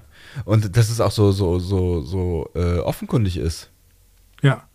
Weil hier gibt Quark, Quark das ja sogar zu. Ne? Er Ja. sagt irgendwie, ja, zitiere mich nicht, aber ist halt so. Ne? Ja. Jake, Jake ist natürlich ein guter Reporter. Da hat das wieder sehr, sehr gut rausgekommen. Er, er hat auch direkt so eine Investigativfrage gestellt. Ne? Haben wir direkt gemerkt, ist so, er ist Ja. direkt sofort dabei. So, er Zuckt den Stift, den virtuellen, ja. Johannes, Johannes äh, nee, Quatsch, Reinhold Beckmann-Ding. Naja, und wie fühlst du dich denn dabei? Genau. So. ah. Ich hätte auf diese Frage nicht geantwortet, aber naja, egal. Ähm, wir sehen hier übrigens an Kiras, äh, Kira hat sich ja fein gemacht für die Party und äh, an ihrem Arm ist das Armband, was ihr Tekeni Gemor gegeben hat. Das war dieser kardassianische Überläufer, der in zwei Episoden gezeigt worden ist. Ach was. Ähm, der ja sehr, sehr eng mit Kira vertraut war und dann wollte Ducat ihn noch einsetzen, weil das so ein früher, früherer, sehr, sehr hoher Kardassianer war. Ähm, ganz tolle Episoden sind das. Die zweite Haut und die Überwindung heißen die Episoden. Ich erinnere mich dunkel. Ja. Auch hier wieder, also Continuity funktioniert, die hat das Armband an. Schön. Ja, wir gehen ganz kurz von der Party weg. Wir gehen ganz kurz ins Bevor, be- äh, bevor wir Holodeck. weggehen, also ich finde Ja. noch die, äh, ein, einen wichtigen Aspekt, warum ich eben sexistisch gesagt habe, den äh, spricht Nina in der Schattenredaktion an, nämlich der Moment, als Dex äh, hier dem Ha- Hawaii-Guy sagt, dass sie ihn noch braucht. Genau, da sind wir aber noch nicht. Das sind wir noch nicht. War das, war das Nee. nicht da? Ah, Entschuldigung, dann Nee. setze ich zurück und äh, lasse dich vorfahren. Tschüss. Nein, wir haben vorher noch zwei, ähm, äh, zwei Szenen. Die erste ist, äh, Bashir und O'Brien hängen über dem Feuer und wollen Worf töten. Auch eine sehr schöne Szene, ja, stimmt. Ja, genau. Ganz, ganz kurz ist die nur. Ähm, spannend ist da, äh, Livingston hatte eigentlich beabsichtigt, dass die Szene einfach so komplett in einem, in einem ähm, Take gedreht wird. Das heißt, von den Füßen hoch zu den, zu den Köpfen und dann einfach, ähm, dann äh, sollten die beiden einfach miteinander reden. Hat sich dann im Endeffekt dagegen entschieden, ähm, weil diese, äh, weil die Schauspieler ja wirklich an so einer Reling hingen und ne, so sich da festhalten mussten. So. Und äh, dadurch, dass sie zwei Takes gemacht haben, mussten sie da nicht die ganze Zeit an dieser Reling hängen, sondern konnten eben jetzt im zweiten Take einfach irgendwo am Boden stehen. Ah, ich verstehe, ja. Ja. Genau. Okay, aber wir gehen jetzt zurück auf die Party. Ähm, und das ist noch eine kleine Szene, die vor dem kommt, was ihr gleich unbedingt besprechen wollt, ihr beiden. So, ne? Nina und du. Ja, ja. Äh, die Party eskaliert nämlich gerade und Odo kommt dann mit zwei Abgeordneten rein, äh, die um den Lärmbeschwerden äh, nachgehen, Ja. nachzugehen. Ähm, und Kira sagt, nein, auf meine Autorität hin, ich bin hier First Officer und auf meine Autorität hin wird die Party fortgesetzt. Währenddessen sieht man übrigens Morn und einen Bullianer Pogo machen. Und ich meine, es ist auch der Moment, wo, äh, wo Nox das ein oder andere Mal vorne durchs Bild äh, danst. Das habe hab ich nicht mehr auf dem Schirm, aber das kann durchaus sein. Ähm, und wir haben das erste Mal tatsächlich, dass Kira und Odo wieder miteinander gesprochen haben, seit das Dominion die Station verlassen hat. Und deswegen beschließen sie sich jetzt auch, äh, irgendwo hinzusetzen und zu reden. Ja. Dass wir dieses Gespräch nicht sehen werden, werden wir später wohl nochmal zur Sprache bringen können. Ja. Aber jetzt kommt's. Ne? Ja. Lieutenant Atoa beendet seine Feuerjongleur-Nummer ähm, und er sagt dann auch, ja, danke, dass du mich hier freigestellt hast, weil Captain Shelby jetzt hier noch einen Gefallen schuldete. Bevor wir über den Inhalt sprechen, Ja. Moment mal, Captain Shelby. Kommt dir der Name bekannt vor? Aus Picard. Aus welcher? Ist äh, Admiral Shelby, hieß sie nicht so? Nein. Ich kann ja nicht mit, mit Namen tatsächlich. Aber Aber tatsächlich haben wir schon mal über die Episode gesprochen, in der Captain Shelby eine große Rolle spielt. hilf mir. Best of both worlds. Aha. Du erinnerst dich an Lieutenant Commander Shelby. Ja, ja, ja. Ja, ja, ja, natürlich. Genau. Ja, ich bin, ich bin äh, dabei. Ja. Natürlich. Und die ist jetzt offensichtlich Captain der USS Sutherland. Das ist ja Schiff, fürchterlich. was Data ja hatte in dieser TNG-Episode. Ja. Ähm, und Ronald D. Moore hat da auch Bezug drauf genommen und hat gesagt, ja klar, das war meine Absicht. Ne? Das ist tatsächlich die gleiche Shelby. Mhm. Das Problem ist, vorher hatte John Ordover ihn angerufen, das ist äh, ein Verleger von Star Trek-Romanen, Mhm. und hatte sehr, sehr spezifisch und höflich danach gefragt, ob irgendwann jemand aus dem Star Trek Writers Room die Absicht hätte, diesen Charakter zu benutzen. Ne? Dann hat Ronald D. Moore ihm wortwörtlich gesagt, auf keinen Fall mach, was du willst damit. Oh, oh. Deswegen hat äh, Paula Block ähm, den später in Roma, äh, Shelby später in Roman eingebaut. Und dieser Roman wurde jetzt von Ronald D. Moore böswillig überschrieben. Tja. Wer kann, der kann, Ja. sag ich mal, ne? Genau. Also es war nicht seine Absicht, aber es ist eben so passiert. Ja. Ja. Ähm, so. Aber jetzt sitzen die beiden da zusammen und Jazia sagt, hm, vielleicht können es auch noch zwei Tage weiter freigestellt werden. Und er sagt, hm, zwei Tage. Ja, dann kann ich dich weiter angucken. Und vielleicht noch mehr. Hm, Vielleicht noch mehr. Was sagst du zu diesem Verhalten von Jazia? Ähm, ich bin mir nicht so ganz sicher, wie, welche Rolle ähm, ähm, Monogamie spielt in klingonischen Beziehungen. Da möchte ich auch gar nicht drüber urteilen. Ähm, ich, ich fand nur irgendwie die Art und Weise so ein bisschen seltsam, weil er ja nun mal jetzt schon da irgendwie in diesem kleinen Röckchen saß und äh, auf sein Äußeres reduziert wurde und von ihr jetzt nochmal auf sein Äußeres reduziert wird. Und ähm, wie Nina aus der Schattenredaktion jetzt auch äh, ganz, ganz richtig anmerkt, dass ja durchaus eine Rolle spielt, dass äh, sie quasi einen höheren Rang hat, so oder spielen könnte, zumindest, ne? Ähm, Ja. Da, da, da habe ich in dem Moment gar nicht so drüber nachgedacht. Ich fand es halt eher seltsam, dass, dass er da so auf, auf ein Stück Fleisch reduziert wird. Vielleicht ist es aber auch äh, äh, einfach nur gerecht, nachdem wir 400.000 Mal ähm, Frauen zu Stücken Fleisch reduziert gesehen haben, auch in Star Trek. Ja, also sie wollten hier, glaube ich, mit aller Kraft äh, tatsächlich ja, Junggesellenabschiede spiegeln. Ne? Beziehungsweise Junggesellenpartys. Und dann ist es halt keine Stripperin, die wir in einer Million, wie du sagst, eine Million anderen popkulturellen Referenzen gesehen haben, Ja. sondern es ist jetzt halt hier das Stück Hawa- hawaiianisches Lieutenant-Fleisch. Kann man, kann man natürlich sagen, okay, ähm, von mir aus ist, ist, äh, ist, ist vielleicht mal als, als Anti-Position, kann man das mal machen, aber trotzdem hat es irgendwie so ein, so ein bisschen faden Beigeschmack, was den Charakter von Dex irgendwie angeht und äh, auch die Ernsthaftigkeit ähm, des Vorhabens mit Worf, könnte man so, Ja. ne? Lass, lass mich so ausdrücken. Ja. Ich finde, es ist popkulturelle Gerechtigkeit. Ja. aber moralisch höchst fragwürdig. Also, ich finde es mal gerecht, dass es andersrum dargestellt wird, sagen wir so. Aber das macht es halt nicht besser. Ja, ja, ja, genau. Und dementsprechend hast du natürlich recht, ähm, das ist unangemessen. Es ist, ja, jetzt können wir wieder mit Fremdworten um uns werfen, sexual kodierter, äh, sexuell kodierter Hedonismus. Ne? Ja, wie gesagt, ne, ich meine, ich habe keine, keine, keinerlei Ahnung, äh, wie, wie das mit äh, Monogamie in klingonischen äh, Trill-Beziehungen so läuft. Ähm, vielleicht haben die auch ein ganz anderes Commitment äh, miteinander. Da wissen wir ehrlich gesagt nichts drüber. So, ähm, also so be it. Ähm, trotzdem ist es halt äh, von ihr halt so ein bisschen, ich sag mal so, wenig wertschätzend dem äh, Hawaiianer-Guy formuliert gegenüber. Ja, aber also ich habe es ich hab's im größeren Zusammenhang gesehen. Ich Ja. habe hier gesehen, dass hier alle Geschlechterrollen quasi gespiegelt wird. Und ich finde, einer dieser der offenkundigsten Gags und ich finde auch einer der nettesten Gags an der Stelle ist, dass als Cirella und äh, Jetsia sich so angiften, ne, und das ja auch im Prinzip erstmal so eine Nummer ist, ah ja, hier sind äh, ja, hier sind zwei Typen, die sich jetzt gleich schlagen, so nach dem Motto. Ne? Also in, in, in irgendwelchen Hollywood-Romcoms wären das zwei Typen gewesen. Ja, Ne? ja, ja. So. Und äh, in diesem Moment, so würde man jetzt erwarten, ne, dass ein, ein weiblicher Charakter quasi eingreift und die Konfrontation irgendwie beendet. Oder halt ein, ein starker männlicher Charakter. Aber was passiert? Nock kommt, was ja tatsächlich, wenn man mal ehrlich ist, die lächerlichste männliche Figur in der wiederkehrenden Besetzung ist, ne? Ja. sagt Ladies und beide schubsen ihn einfach nur aus der Szene raus. ne?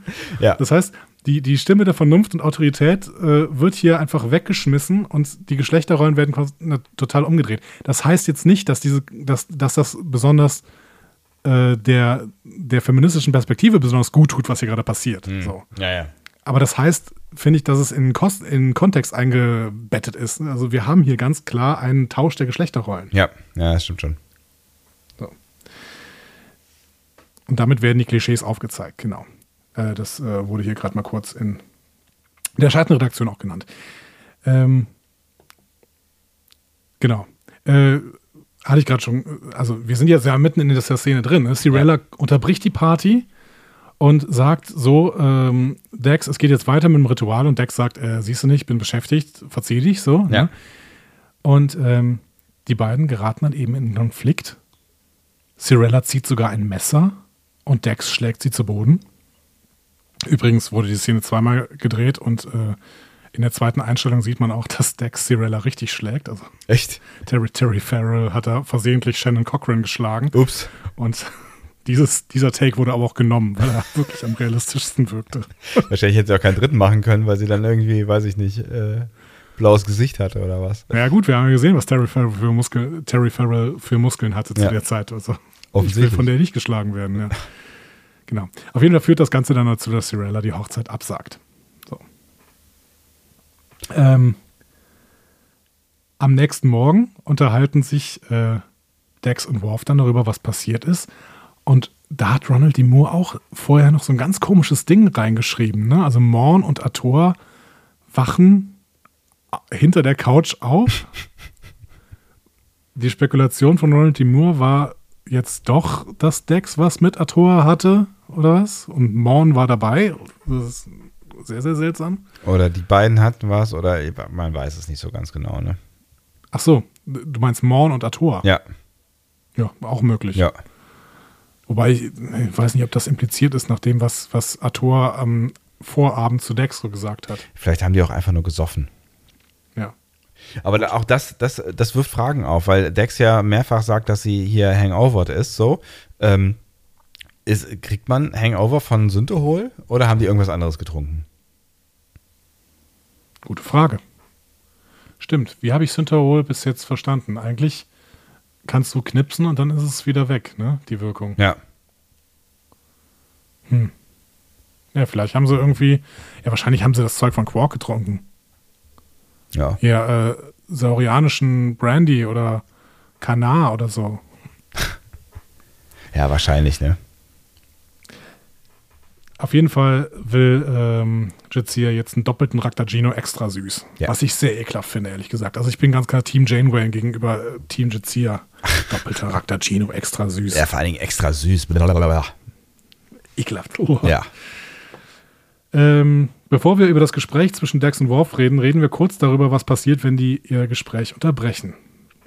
Ähm, plötzlich hören sie mir nicht auf zu reden, weil äh, Jadzia Stimmen hört. Und das ist nicht in ihrem Kopf, sondern das ist in ihrem Schrank, Ja. wo äh, Kira und Odo sitzen. Die sitzen auf irgendwie zwei äh, Tiefkühltruhen oder sowas. Oder zwei, zwei Kühltaschen. Ähm, und quatschen. Wir haben die ganze Nacht gequatscht, wir haben den ganzen Morgen gequatscht. Es ist jetzt 10.30 Uhr. Ähm, und ich finde das aus den schon genannten Gründen schwierig. Hm. Weil es geht hier nicht um eine Lappalie oder irgendwas Zwischenmenschliches, zumindest nicht nur um irgendwas Zwischenmenschliches, sondern es geht hier im Prinzip um Verrat. Und das ist ein Gespräch für, also das ist ein Gespräch, was Loyalität zum Thema hat und was Odo auch, wo Odo sich rechtfertigen muss. Und das führst, du, das führst du nicht in einem Kleiderschrank, meinst du? Ich finde, das führst du vor allen Dingen äh, vor der Kamera und nicht äh, außerhalb der Kamera. Mhm. Ronald D. Moore hat nachher auf diese Kritik, die Kritik gab es. Und da hat Ronald D. Moore darauf reagiert und er sagt, ja, ich weiß, dass äh, Nana und René es nicht mögen und einige der Fans es nicht mögen und ich es auch nicht wirklich mag.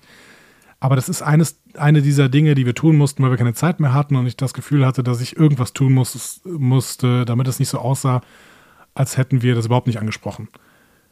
Ähm, und deswegen meinte er, ja, jetzt haben wir hier einen Weg, um es zu implizieren, dass sie das geschafft haben, das aufzuarbeiten. Und da sage ich, nee, tut mir leid, da lasse ich dich nicht raus. Also dann lass es weg und arbeite es in den nächsten Folgen auf, denn du brauchst in dieser Folge eigentlich dieses Gespräch nicht. Auch wenn es natürlich schön ist, dass die beiden das aufarbeiten irgendwie. Aber ähm, lass es doch in einer der nächsten Folgen aufarbeiten. Es kann mir nicht sein, dass du für diese fünfminütige Gesprächsszene keine Zeit mehr hast. Ja, wenn es überhaupt fünf Minuten gebraucht hätte, ne, das hätte man ja vielleicht auch irgendwie, hätte man ja auch kürzer, kürzer anreißen können. Ja, ich finde es, also ich, ich, wie gesagt, ich wusste nicht mehr genau, was eigentlich vorgefallen war vorher und warum die sich aus dem Weg gehen. Und ich hatte tatsächlich irgendwie eher gedacht, ähm, äh, dass da, dass da noch irgendwie was Zwischenmenschliches äh, passiert. Und für mich war das dann eher so eine, so eine Flirty-Szene. So, wir haben die ganze Nacht durchgeredet. Ach, war das verrückt. Ja, das ist aber jetzt äh, unsere Lebenswirklichkeit, die wir hier wieder versuchen, darauf anzuwenden. Natürlich, also früher, wenn du auf Partys irgendwie mit jemanden in den Nebenraum gegangen bist, dann war es halt eher eine Flirty-Szene, ja. Hm. Aber darum ging es äh, definitiv nicht. Nö. Hm. Also natürlich spielt das bei Kira und Odo irgendwie noch im Hintergrund immer eine Rolle, aber hier müsste es eigentlich darum gege gegeben, boah, gegangen sein, dass Odo sich in den letzten Folgen, beziehungsweise äh, sagen wir in den letzten Wochen, wenn man die S9-Logik ansetzt, halt nicht korrekt verhalten hat. Und Mhm. zwar überhaupt nicht korrekt. So. Ähm, das Gespräch wurde im B-Kanon äh, in einer Reihe von Rückblenden aufgenommen. Und da haben sie es dann aufgearbeitet. Der, äh, in, dem, in dem Roman The Dominion Olympus Descending in der Deep Space Nine Relaunch-Serie Worlds of Star Trek Deep Space Nine Volume 3. Und Aber was, ist halt B-Kanon und das reicht mir nicht. hm. was, was, was ist da passiert? Keine Ahnung, habe ich nicht gelesen. Hm. So. Vielleicht äh, hat es irgendwer gelesen, im Zweifel hat es äh, Tanja gelesen und kann uns mal sagen, was da denn äh, drin aufgearbeitet wird. Ja, Ja, aber es hilft ja alles nichts, weil es ist ja nicht, es ist ja nicht passiert. genau. Ähm, ja, wenn man, wir gehen, wir gehen zum Gespräch für, zwischen Jazia und Worf. Wir kommen hier ja nicht weiter. Ja. Ich bin damit nicht zufrieden mit dieser Auflösung, aber es ist halt jetzt so. Ja, I feel you. Genau. Äh, wenn man Jadzia fragt, kann Worf seinen Teil des Rituals beenden und dann können die beiden in Ciscos Büro heiraten. Ähm, und hier haben wir dann auch den letzten Ansatz für eine Lösung eines multikulturellen Konflikts. Ne? Ein Kompromiss? Ja, beziehungsweise Pragmatismus. Ne? Hm. Ähm, weil im Endeffekt braucht Dex Cirellas Segen nicht. Ne? Nee. Sie sagt dann ganz klar, uns ist es auch möglich, ohne Cirellas Zustimmung legal auf dieser Station zu heiraten. Du kannst auf deine spirituelle Reise gehen, aber ich möchte nur heiraten, sagt sie. Ja. Ne? Und ähm, dann ja noch, ja, warum schwitzt und blutest du nicht wieder mit deinen Freunden in der Holosuite? Und wenn du fertig bist, triffst mich in Benjamins Büro und äh, Benjamins Büro und er wird die Zeremonie durchführen. Fertig. Ähm, ja. Genau. Und Cirella kann verhindern, dass wir nach klingonischem Brauch heiraten, aber sie kann nicht verhindern, dass wir heiraten. Hm. Und ich finde, das ist Pragmatismus. Und wir müssen das ja jetzt nicht irgendwie in ein Mysterium verpassen. Ich finde, das ist ein ausgewogener Ansatz für den Umgang mit solchen Konflikten. Wenn beide damit einverstanden gewesen wären von Anfang an, hier ist es natürlich eine besondere Situation, weil Dex halt vorher eingewilligt hat in dieses ganze Brimborium und ähm, nicht vollständig unnachvollziehbar äh, das ganze Ding gegen die Wand fahren lässt. Ähm, ja, aber damit natürlich auch so ein bisschen die, gemeinsamen Pläne mit Worf äh, ein Stück weit schon verrät. Und ich kann, also Worf ist, ist ja eine Tiffy, was, was solche Sachen angeht und ist immer ganz, ganz schnell eingeschnappt. Aber ich kann es. Eine Tiffy? Ich, ja, ja, ja, Ist das die, die Sesamstraßenfigur? ja, genau. Die ist auch immer so. Nee. Ja. Okay, Und schön. Sesamstraßenanalogie. Ich mag das. ich kann, ich kann, ich kann ihn schon ein Stück weit äh, irgendwie hier nach, nachvollziehen. Also ich kann seinen Groll schon nachvollziehen. Ob ich jetzt dann direkt irgendwie die dicke Keule ausgepackt hätte mit, dann weiß ich nicht, ob die richtige Frau für mich bist. I don't know. Aber dass er, dass er da irgendwie äh, emotional drauf enttäuscht reagiert, ähm, kann ich schon nachvollziehen, weil sie haben, sie hat sich auf diesen Weg jetzt erstmal eingelassen. Vielleicht wusste sie nicht genau, was auf sie zukommt. Kommt. Sie wusste nicht genau, wie Cirella äh, drauf ist und dass, dass, dass, dass, dass, dass sie da irgendwie hart diskriminiert wird. Ähm, aber trotzdem ja, keine Ahnung. Hätte, hätte sie das schon nach ihrem, ihren Erfahrungen, langjährigen Erfahrungen mit Klingonen auch ahnen können, dass das kein, ähm, vor allen Dingen auch nach den Gesprächen mit Worf, dass das jetzt kein, kein Easy Walk wird, so, ne? Und den Kurs hat sie schon verraten. Ja, aber ist das denn nicht der Pragmatismus, den man in multikulturellen Problemen auch braucht? Also ich finde, ich weiß, das ist irgendwie eine Utopie, aber Star Trek soll ja auch irgendwie eine Utopie sein. Ich finde, ähm, wenn beide ihre, ihre äh, Kultur durchziehen, ne? Worf macht seinen klingonischen Bremborium, weil er halt Klingone ist, beziehungsweise auch kulturell Klingone sein will. Er ist ja gar kein hundertprozentiger Klingone, aber er will das gerne sein, kulturell.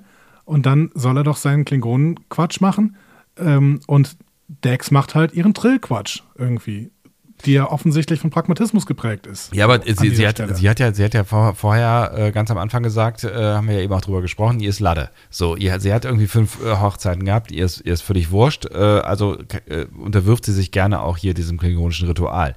Aber wenn sie sich diesem klingonischen Ritual unterwirft und du kannst mir nicht erzählen, dass ihr nicht klar gewesen ist, dass das schwierig äh, werden könnte, so, ja? ja. Das wird hier Worf, spätestens Worf gesteckt haben, aber ne, sie ist ja durchaus auch eine Klingonen-erfahrene äh, Frau äh, und ein Klingonen-erfahrener Symbiont. Ähm, so.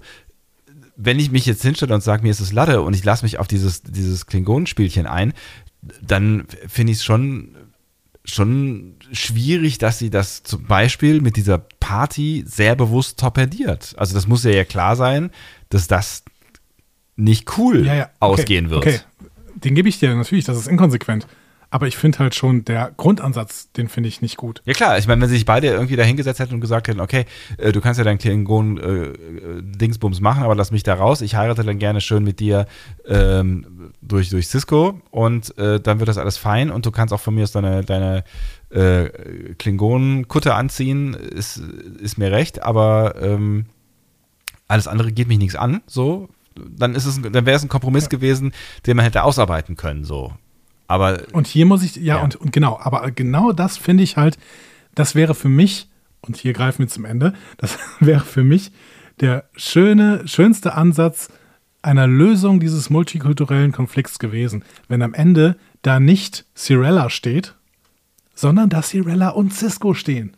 Absolut. Und die, also beiden, und die beiden das dann zusammen machen und zwar aus einer Mischung von klingonischer Tradition, die da hochgehalten wird, aber eben auch dem, was Dex will, beziehungsweise, keine Ahnung, vielleicht ist sie, vielleicht ist das Föderationsstyle, whatever, aber halt genau, also dem, was Dex will. Punkt. So. Ich bin auch sehr unglücklich mit dem Ende. Also so viel kann ich ja schon mal verraten. Ähm, also deswegen kann ich das nachvollziehen, was du da sagst und was du da fühlst, äh, was dieses, dieses Ende ähm, angeht. Aber das ist, das ist ja ein anderer Punkt, an dem wir ja gerade sind. Ne? Also es ist ja eher so der, der, der Punkt, sie haben sich auf was anderes geeinigt jetzt hat Dex nicht viel dafür getan, dass, ja. äh, dass, das, dass das auch wahr wird. Und Worf ist sauer und das kann ich verstehen. Dass sie von dem Weg an, hier sind sie ja nochmal an der Gabelung. Ne? Hier hätten sie nochmal die Chance gehabt, hier hätte das Drehbuch nochmal die Chance gehabt, einen anderen Kurs einzuschlagen. Auch einen persönlichen Kurs, glaube ich, für mhm. alle Beteiligten. Und äh, da ist dein, dein Szenario äh, durchaus eins, was mir gefallen würde. So dass das Drehbuch hier einen anderen Kurs einschlägt, finde ich leider auch nicht so richtig, ähm, so richtig super cool. Aber dass dieser Konflikt gerade da ist, das kann ich schon verstehen. Ja, also ich glaube schon, dass sie da viel für getan hat, eben um äh, diesen Erwartungen, die sie da abgestimmt haben, zu erf erfüllen und sie dann irgendwann halt auch sagt, so, jetzt sind wir mal gut. Ne?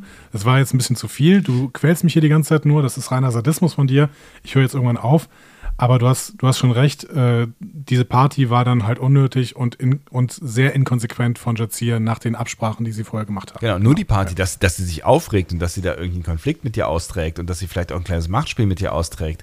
Äh, alles, alles geschenkt. Das kann sie, das kann sie alles gerne machen. Und da hätte man ja auch noch irgendwie eine andere Auflösung für finden können. Also sie hätte sich ja auch, weiß ich nicht, dadurch den Respekt von ihr erarbeiten können, dass sie mhm. eine eigenständige, äh, denkende Frau ist, die nicht nachgibt oder was auch immer. Also da hätte man sich ja noch irgendwas, irgendwas äh, ausdenken können, dass sie quasi in ihrem Trillway oder was auch immer, äh, ihrem, ihrem eigenen Weg einfach ähm, sich den Respekt von Cirella hätte erarbeiten können, ob ja. zu Recht oder nicht zu Recht, ne? oder dass, dass sie, dass Cirella vielleicht auch eine Einsicht bekommen hätte, in ihr eigenes rassistisches, rassistisches Denken. Also, dass, dass man, man, ihr das irgendwie in irgendeiner Art hätte spiegeln können und äh, sie vielleicht am Ende gemerkt hat, das war ziemlicher Bullshit.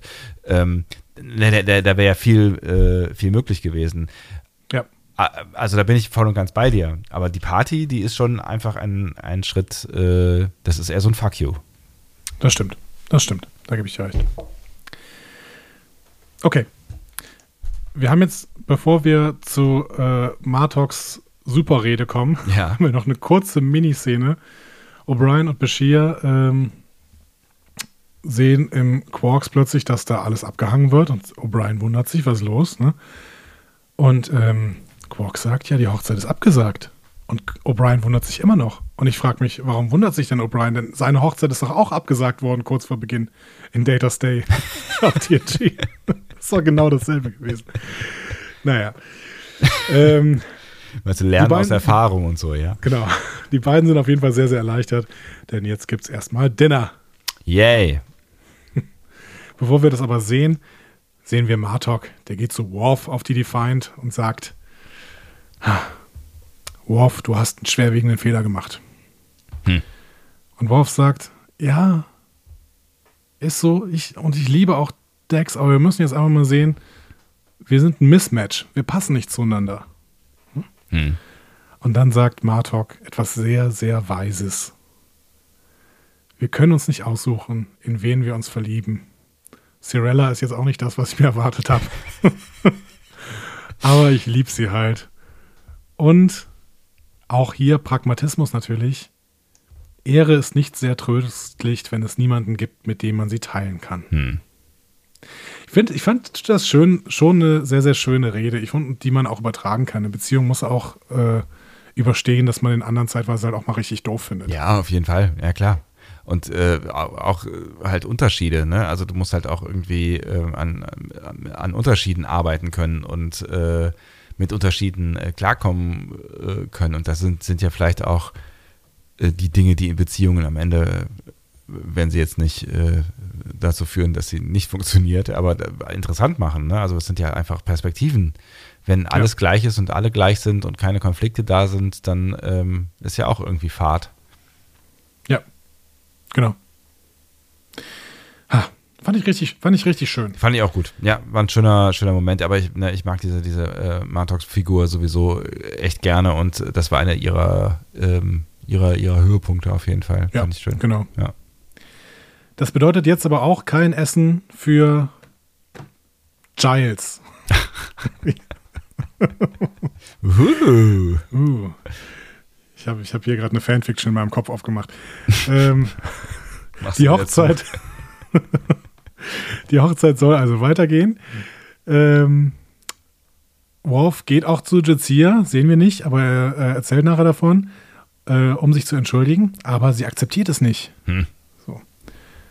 Und, äh, ja, weil, es halt, ja. ne, ich, ich, kann alle verstehen. Es war halt auch ein blöder Move. Ne? Also ich kann Worf verstehen, seine Verärgerung. Ich kann äh, aber auch Jassia verstehen, wenn sie sagt, ey, das war einer, ein, mehr als einer drüber, äh, dann zu sagen, ey, dann weiß ich aber nicht, ob du die richtige für mich bist, weil so ein bisschen Verständnis wäre an der Stelle schon auch gut für einen Worf. Ja. Ne? Genau. Ähm, also geht Cisco, um jetzt mit Jazia zu sprechen, beziehungsweise eigentlich äh, in dem, in dem Style, in dem Cisco hier losgeht, will er eigentlich mit Cursor sprechen. Ja. so. Genau. Und ähm, er sagt ja auch mehr als einmal Old Man. Ich meine, das sagt er ja immer, aber äh, ja. Genau. Und um das äh, und das Essen wird von, äh, von, von Quark wieder weggebracht. Und ich habe mir gedacht, oh, dieses Essen, oh, das sah so lecker aus. Unglaublich. Ja, und äh, dann auch noch berechnet. Das macht Quark noch klar, ne? Ja, klar, natürlich, ja. natürlich. Ja, ja. Gibt nichts umsonst bei Quark. Ja. Also, Cisco geht, um mit Jizir zu sprechen und erinnert sie daran, dass sie nicht Curzon ist. Ne? Sie ist nicht der Botschafter der Föderation im Klingonischen Reich, äh, der beim Kitomer-Abkommen geholfen hat. Ne? Ähm, sondern sie ist jetzt eine junge Frau, die in Siradas Familie heiraten will. Und wenn sie erwarten will, wie Curzon behandelt zu werden, dann sollte sie auch wissen, dass sie Siradas Arsch küssen muss. Das ist immer Teil des Geschäfts. Ja, schwierig, aber da haben wir eben drüber diskutiert. Ja. So. Aber du hast schon recht, ne? Also sie, sie, ihr fällt hier relativ spät ein, dass sie sich über das klingonische Ritual zu beschweren hat. Ne? Ja, ja, klar, ja. Weil, wenn man dran denkt, wie sie am Anfang mit Kira geredet hat, ne, wie süß Worf doch ist, dass er sich das alles so vorstellt, ne? Ja. Ja. Aber ich finde, hier ist auch nochmal eine Qualität von DS9 drin. Und das ist nicht unbedingt, ähm, das ist nicht unbedingt ein Nachteil gegenüber Serien, die anders konzipiert sind, aber ich finde das spannend, was hier Dex sagt. Ne? Sie sagt, ich wollte mich nicht verlieben, ich war allein sehr glücklich, ich hatte Freunde, eine Karriere, ein Abenteuer. Dann kam eines Tages dieser Klingone mit einer schlechten Einstellung in mein Leben und als nächstes weiß ich, dass ich ihn heirate. Ähm, und das ist doch irgendwie auch ein Zitat über die Idee, wie DS9 konzipiert ist. Das, also ist das Gegenteil von Babylon 5 zum Beispiel. Ne? Jetzt hm. Ist gerade der Graue Rat auch hochgeschreckt. Ich habe Babylon 5 gesagt. Ich bin jetzt auch gespannt. Nein, also die Autoren hatten hier vielleicht ganz grobe Dinge im Kopf, beispielsweise das, was mit Cisco passiert. Aber sie haben sich auch durch die Darsteller und kleine Ideen von denen treiben lassen. Und das wissen wir ja zum Beispiel von so, Terry Farrell, das dass auch ja. Dex und Worf, das war nicht geplant. Ne? Mhm. Aber die Schauspieler haben halt geflirtet und äh, waren dann sehr harmonisch miteinander, haben sich einfach sehr, sehr gut verstanden und haben dann äh, halt angeregt, ja, schreibt das doch ins Drehbuch, wir können eine Romanze spielen, das ist kein Problem. So. Mhm. Ähm, und dementsprechend das ist halt das Konzept von DS9 und ich finde, das hat gerade wegen diesem Konzept hat das so gut funktioniert. Dieses, dieses Zusammengehörigkeitsgefühl, dieses Leben auf der Station.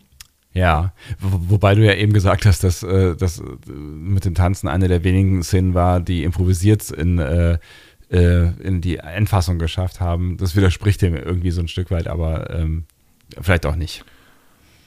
Nee, nee, nein, das weiß ich nicht, ob das, ob das dem äh, widerspricht. Improvisation über das Drehbuch hinaus ist ja was anderes, als wenn du das Drehbuch veränderst von den, mit, ja, ja. Genau, von den äh, Darstellern auch beeinflussen lässt, beziehungsweise von der Harmonie, die zwischen Darstellern da ist. Also Ronald D. Moore hat das so geschrieben, jetzt dieses Drehbuch aktuell, und das hätte er wahrscheinlich vor der fünften Staffel noch nicht gemacht, äh, weil das sich so entwickelt hat zwischen ja. äh, Terry Farrell und Michael Dorn. So. Ja. Ähm, wir erfahren hier in dieser äh, Szene auch, dass der Deck-Symbiont 356 Jahre alt ist. Mhm. Das heißt übrigens, dass der Deck-Symbiont 2018 geboren worden ist. Echt? Das sollten wir jetzt nur mal klar machen. Der Deck-Symbiont ist jetzt zwei Jahre alt. Wir wissen nicht, wo er ist. Wahrscheinlich ist er auf Trill. Aber. das ist ja geil. Ja, da ist er jetzt. Da hast du recht. Ich habe ja gar nicht drüber nachgedacht. Wow, das ist ja eine richtige Verbindung quasi in die, in die Jetztzeit. Toll. Ja, genau. Irgendwo auf Trill lebt ein kleiner Deck-Symbiont. und liegt gerade in einer Wiege oder so. Ja, die sehen ja gar nicht so hübsch aus, diese Symbionten. Das stimmt. Kleine, kleine Würmer. Ja. Ähm, ich, also, jetzt können wir, wie man, wie man jetzt noch diesen Spruch über das Erwachsenwerden ähm, bewertet, hängt ein bisschen davon ab, ob man diese Episode gut gesonnen ist oder nicht. Weil ich meine, wenn du eine romantische Komödie hast, ne, dann die, die sind ja immer mit Missverständnissen und Meinungsverschiedenheiten äh, aufgebaut und könnten fast alle leicht gelöst werden, wenn die Charaktere einmal bereit wären, Gespräche wie Erwachsene zu führen. Ja. Ne? So. so ziemlich alles. Ne? Alle, alle Rom-Coms in Hollywood. Sweet Home Alabama, Notting yeah. Hill, whatever. So, ähm, Wären auch die ersten gewesen, die mir einfallen. Ja, Notting Hill, glaube ich schon, aber Sweet Home Alabama, egal. Reese Witherspoon, äh, oder? Ja, ja. ja. Ich, ich, mag ja Romcoms. Ähm, ich weiß. Ich auch. Nee, nicht, Romcoms können, können, können echt was bringen, so, aber können auch ganz schön doof sein. Fast alle mit Jennifer Aniston sind ganz schön doof. Ach komm schon. Nichts gegen ähm, Jennifer Aniston, ich bin ein großer Friends-Fan.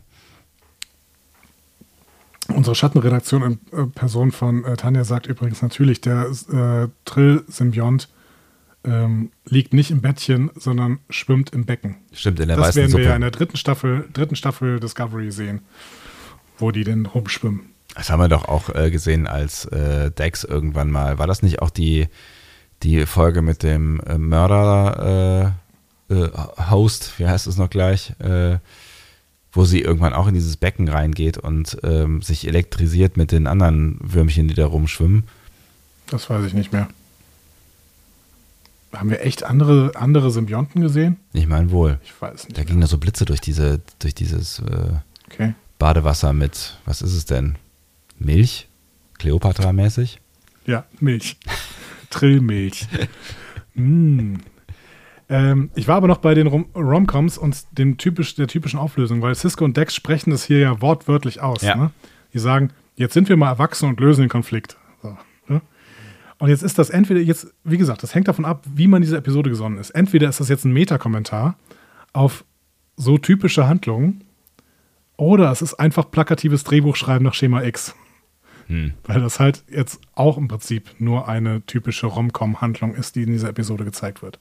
Ja, dann musst du halt, dann musst du halt irgendwie ähm, Sorella als die herrische, äh, nervende Schwiegermutter nehmen und nicht als die rassistische äh, Klingonin, die äh, rassistische Weltanschauungen vertritt, die wahrscheinlich von einem Großteil dieser, dieser, dieser Spezies vertreten werden. Ja, aber das ist ja auch, das ist ja auch ein, äh, ein Genre, was es in Hollywood zum Erbrechen gibt. Also denk mal hier an, äh, wie heißt das, Meet the Fockers oder so. Ähm, ähm, die Braut, mein Vater und ich oder so. Das sind ja im Prinzip genau dieselben Filme. Ja, ja, klar. Nein, aber dann musst du, ich, ich meine ja, ne, also ich finde halt, das funktioniert halt eigentlich nur, wenn du Sorella runterbrichst auf die nervige Schwiegermutter. Und eigentlich ist Ja. sie, ich finde, sie ist halt mehr. Ich finde, sie zeigt halt ähm, ein Stück weit, dass die, ähm, dass die klingonische Sicht auf die Welt eine rassistische ist. Ja, das stimmt. Und da finde ich, ist es halt, ist, ist der, der Cisco-Kommentar dann am Ende nicht so richtig angepasst, weil wenn du, wenn du da erwachsen reagierst, müsstest du eigentlich sagen, schieß die Alte zum Himmel und ihre, ihre scheiß Tradition gleich mit äh, und lass uns bitte äh, Abstand davon halten und bitte ein weltoffeneres Bild äh, von Zusammenleben haben und bitte nicht so heiraten nach solchen äh, Traditionen, weil er wird mir ja ganz übel. Und dann müsste eigentlich auch Cisco in seiner Rolle sagen, so, äh, ja, scheiß auf die Alte, macht's doch irgendwie anders, aber äh, Worf äh, liebt dich und heiratet halt irgendwie so. Mhm. Ja. Ja. Aber wir freuen uns immer über Picards Humanismus und der hätte das auch dann eben ähm, verbindend ähm, gelöst. Ja. und hätte dann erwartet, dass sich der Rassismus von, äh, von Cirella irgendwie auflöst, dadurch, dass er einen Kompromiss findet. Ja. Es Wir können wäre ja vieles möglich kurz- gewesen, ja. Wir können ja jetzt bei der Zeremonie, die kommt ja jetzt, Ja. können wir mal darüber sprechen, was dann passiert. Ne? Ähm, also erstmal, Dex gibt ähm, zu, dass sie Worf heiraten will und akzeptiert dann auch Worfs Entschuldigung. Ähm, die finale Lösung für multikulturelle Konflikte in dieser Episode ist also doch Anpassung. Der Klügere, Klügere gibt nach und gibt seinen eigenen Wahrheitsstatus auf. Wie gesagt, für mich eine schwierige Position. Ja. Ähm, aber da hast du ja auch schon gesagt, da stimmst ja auch zu. Ähm, dementsprechend gehen wir jetzt ins Quarks. Ähm, Cirella beginnt die Zeremonie, springt von den Göttern, die das klingonische Herz erschaffen haben. Äh, und dann von einem anderen Herz, damit das klingonische Herz nicht allein ist. Und als die beiden Herzen zusammenschlagen begangen, wurden sie so mächtig, dass sie die Götter zerstörten, die sie erschufen. Jetzt wissen wir natürlich, dass mit dieser Sage Kayless und Lady Lucara gemeint sind, ne, aus der klingonischen Tradition. Das sind ja die beiden Herzen, die zusammengefunden haben und dann die Götter getötet haben. Ähm, ich finde aber auch hier nochmal relativ feministisches Ritual eigentlich. Ne? Du hast das erste Herz, was da steht, und dann kommt das zweite Herz dazu und äh, Cirella sagt zu dem zweiten Herz, es schlug stärker als das erste und wurde dann mit Weisheit dazu gebracht, das erste nicht zu töten. Das heißt, das zweite Herz ist stärker und weiser als das erste. Ja, stimmt. Und das ist die Frau. Mhm. Ähm, Wenigstens das. Ja, wenigstens das. In der Szene wird noch offenbart, dass Jazias Vater Kayla heißt. Das wussten wir bis jetzt nicht. Und ähm, Terry Farrell hat nachher gesagt, dass sie sich unglaublich unwohl fühlte bei dieser Hochzeitszeremonie, weil ähm, Sie dieses Kleid Diese Stiefel- muss. Ach so, nein. nee, die Stiefel wurden wohl relativ zeitig vor der, vor der Szene, bevor sie die Szene gedreht haben, erst fertig und haben nicht richtig gepasst. Und sie hat sich nicht dran gewöhnen können, darin zu laufen. Also ist sie da so wie der Storch im Salat rumstackst irgendwie. Und fand sich sehr, sehr seltsam selber. Hm. Naja, Naja. Cirella schließt dann mit der Aussage, dass keine Kraft zwei klingonische Herzen davon abhalten kann, zusammenzuschlagen und fügt hinzu, nicht einmal ich. Und wie hast du das verstanden? Sie sagt dann, nicht einmal ich kann das. Ist das dann schon Selbstreflexion? Ist das vielleicht schon der, die Abkehr von ihrem rassistischen Standpunkt? Ich habe es zumindest gehofft, aber es war mir zu wenig. Es war so ein, das war so der, der kleine, nicht mal ein Strohhalm, dem, der, der mir da gefühlt entgegengehalten wurde, um es halbwegs versöhnlich wieder über die Bühne zu kriegen. Aber mir hat er nicht gereicht irgendwie. Das war, ich habe es nicht gefühlt. Ich habe es auch nicht verstanden, dass sie dann da vorne stand. Und es war für mich auch nicht am Ende Friede, Freude, Eierkuchen irgendwie.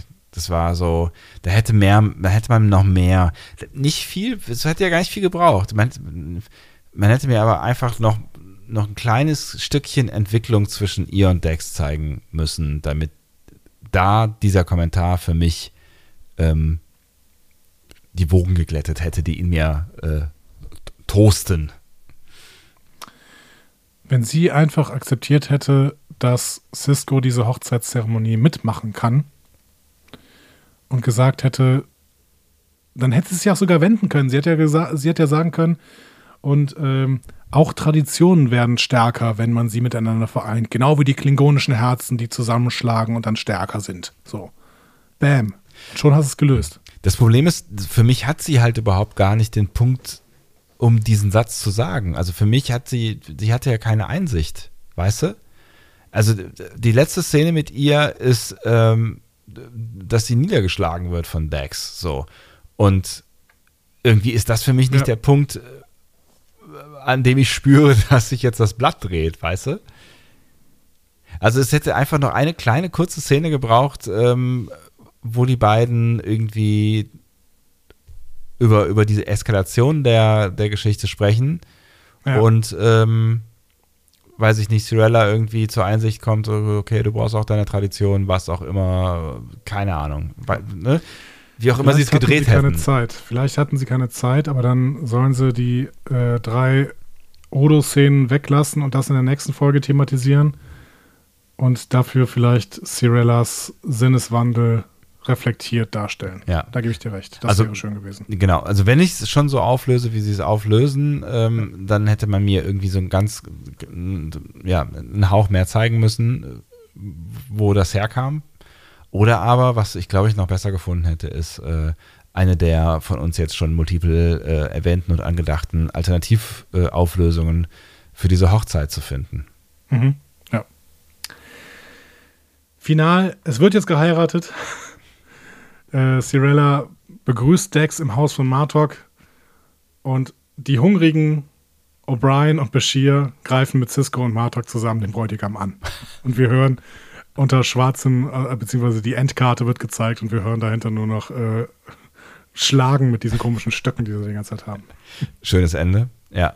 Ich habe ich hab mich tatsächlich ein bisschen gewundert, dass dieses ganze klingonische Hochzeitsritual doch sehr an unserem Hochzeitsritual dran ist, also an diesem Ja. äh, westlich-europäischen äh, oder vielleicht auch amerikanischen Hochzeitsdingsbums, ne? äh, und dass man am Ende dann doch sagt, ja, ich will und so.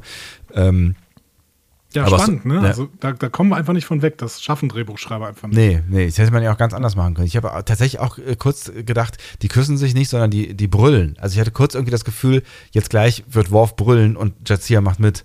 Ich weiß nicht, wo es herkam, aber ich hätte es besser gefunden als den Kuss. ja. Ja, Worf brüllt ja, als äh, Jazia stirbt später. Das stimmt. Ne? Das stimmt. Aber das ist ja, genau, das ist dieser, das ist dieser Trauer äh, Ja. Dingsbums. Ja. Die Hochzeit zwischen Worf und Dex ist natürlich aus mehreren Gründen bemerkenswert. Und am offensichtlichsten ist, dass es in Star Trek niemals gab, dass zwei reguläre, also Hauptcharaktere einer Star Trek-Serie geheiratet haben. Was ist denn hier mit, ach so, in der Serie, okay. Was denn? Ne, mit, mit äh, äh, Riker und Troy, aber die heiraten im Film. Die heiraten im Film, Ja. genau, in Nemesis. Ähm, Miles und Keiko ähm, Sind schon heiraten auch, aber so. nee, heiraten in, By Data's Day. Aber Ah ja, richtig. Keiko, Keiko war jetzt n- wirklich kein Hauptcharakter. Ja. Ähm, und Miles bei TNG ja, Auch so halb, nicht. ne? also eigentlich Ja, auch nicht ähnlich. Ne? Ähm, und äh, Tom Paris und Belana. Belana Torres ja. letzte Staffel Voyager. Ja. Ähm, dementsprechend, das ist dann die zweite. Ja. Die zweite äh, On-Screen-Hochzeit von zwei Hauptcharakteren. Genau. Ähm, ist dir noch was aufgefallen, was in dieser Hochzeit gefehlt hat? Es gab keinen Ring.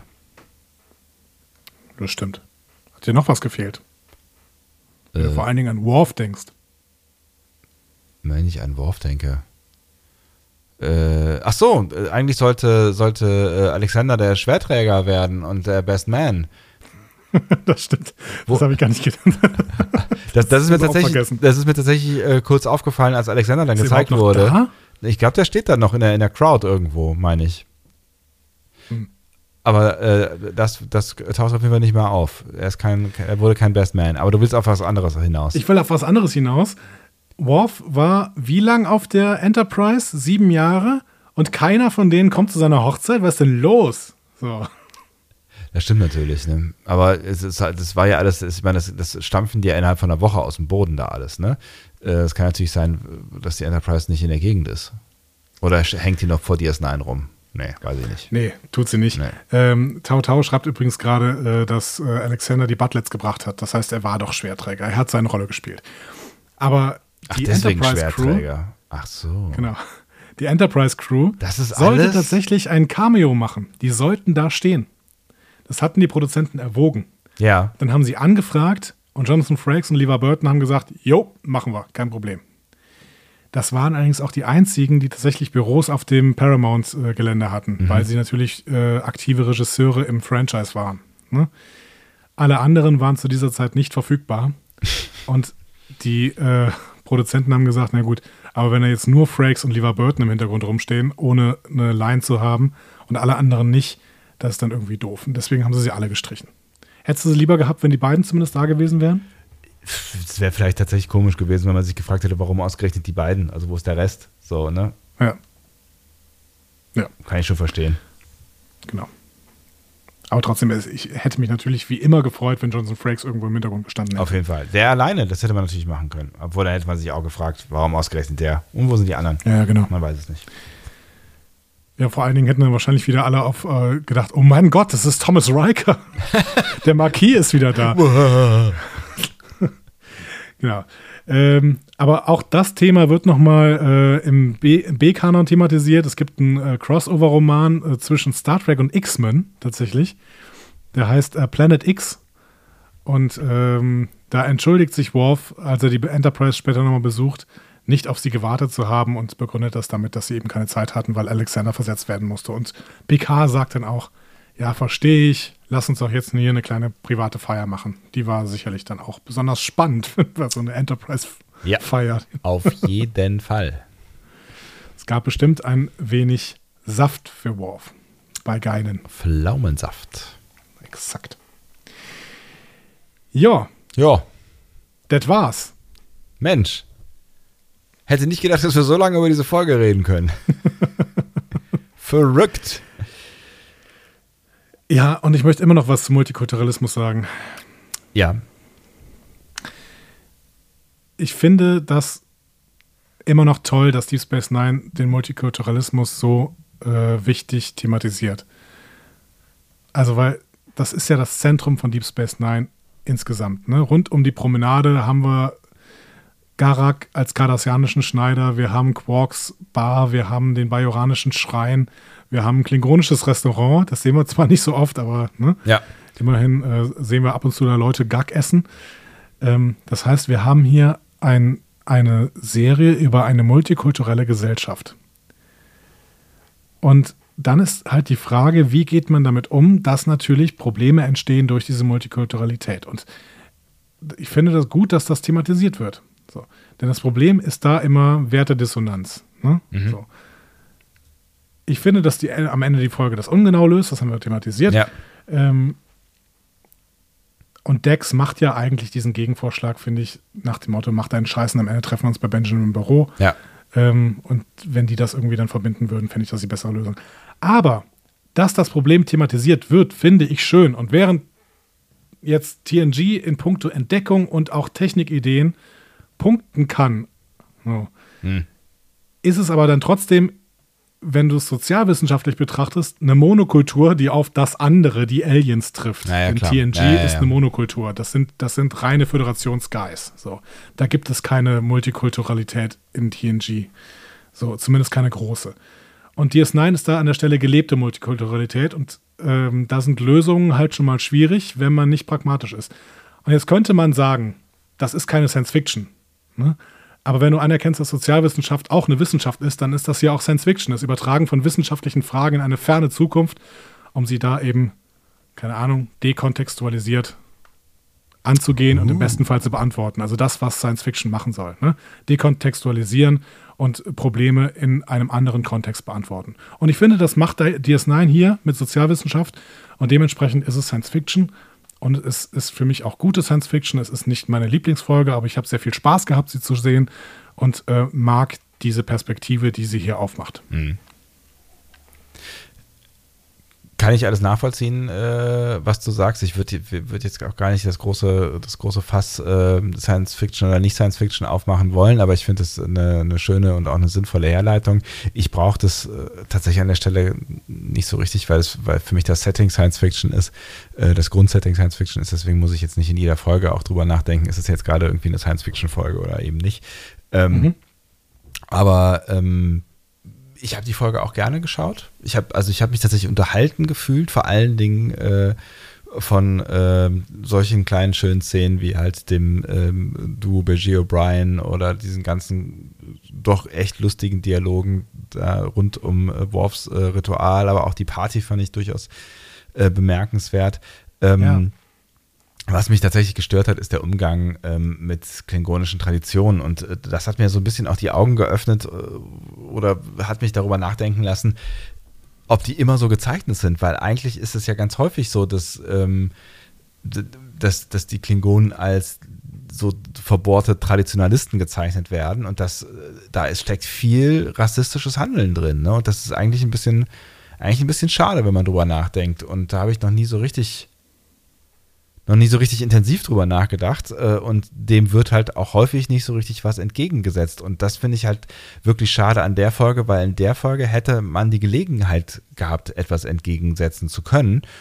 Und ähm, tut es trotzdem nicht. Also ne, da, da stehen ja wirklich alle Scheunentore offen ähm, und ne, es gibt, es gibt ja so Folgen hier, wir haben doch mal über die äh, Folge gesprochen von TNG, wo Riker auf das als Austauschoffizier auf äh, ein klingonisches Ja. Schiff äh, geht, wo es ja auch, äh, ne, da geht es ja auch ganz viel um eigentlich um diese, dieses Rassismus-Thema. Also Riker muss sich da beweisen äh, und äh, es funktioniert eigentlich nur durch Hardcore-Integration so, ne? Also Mhm.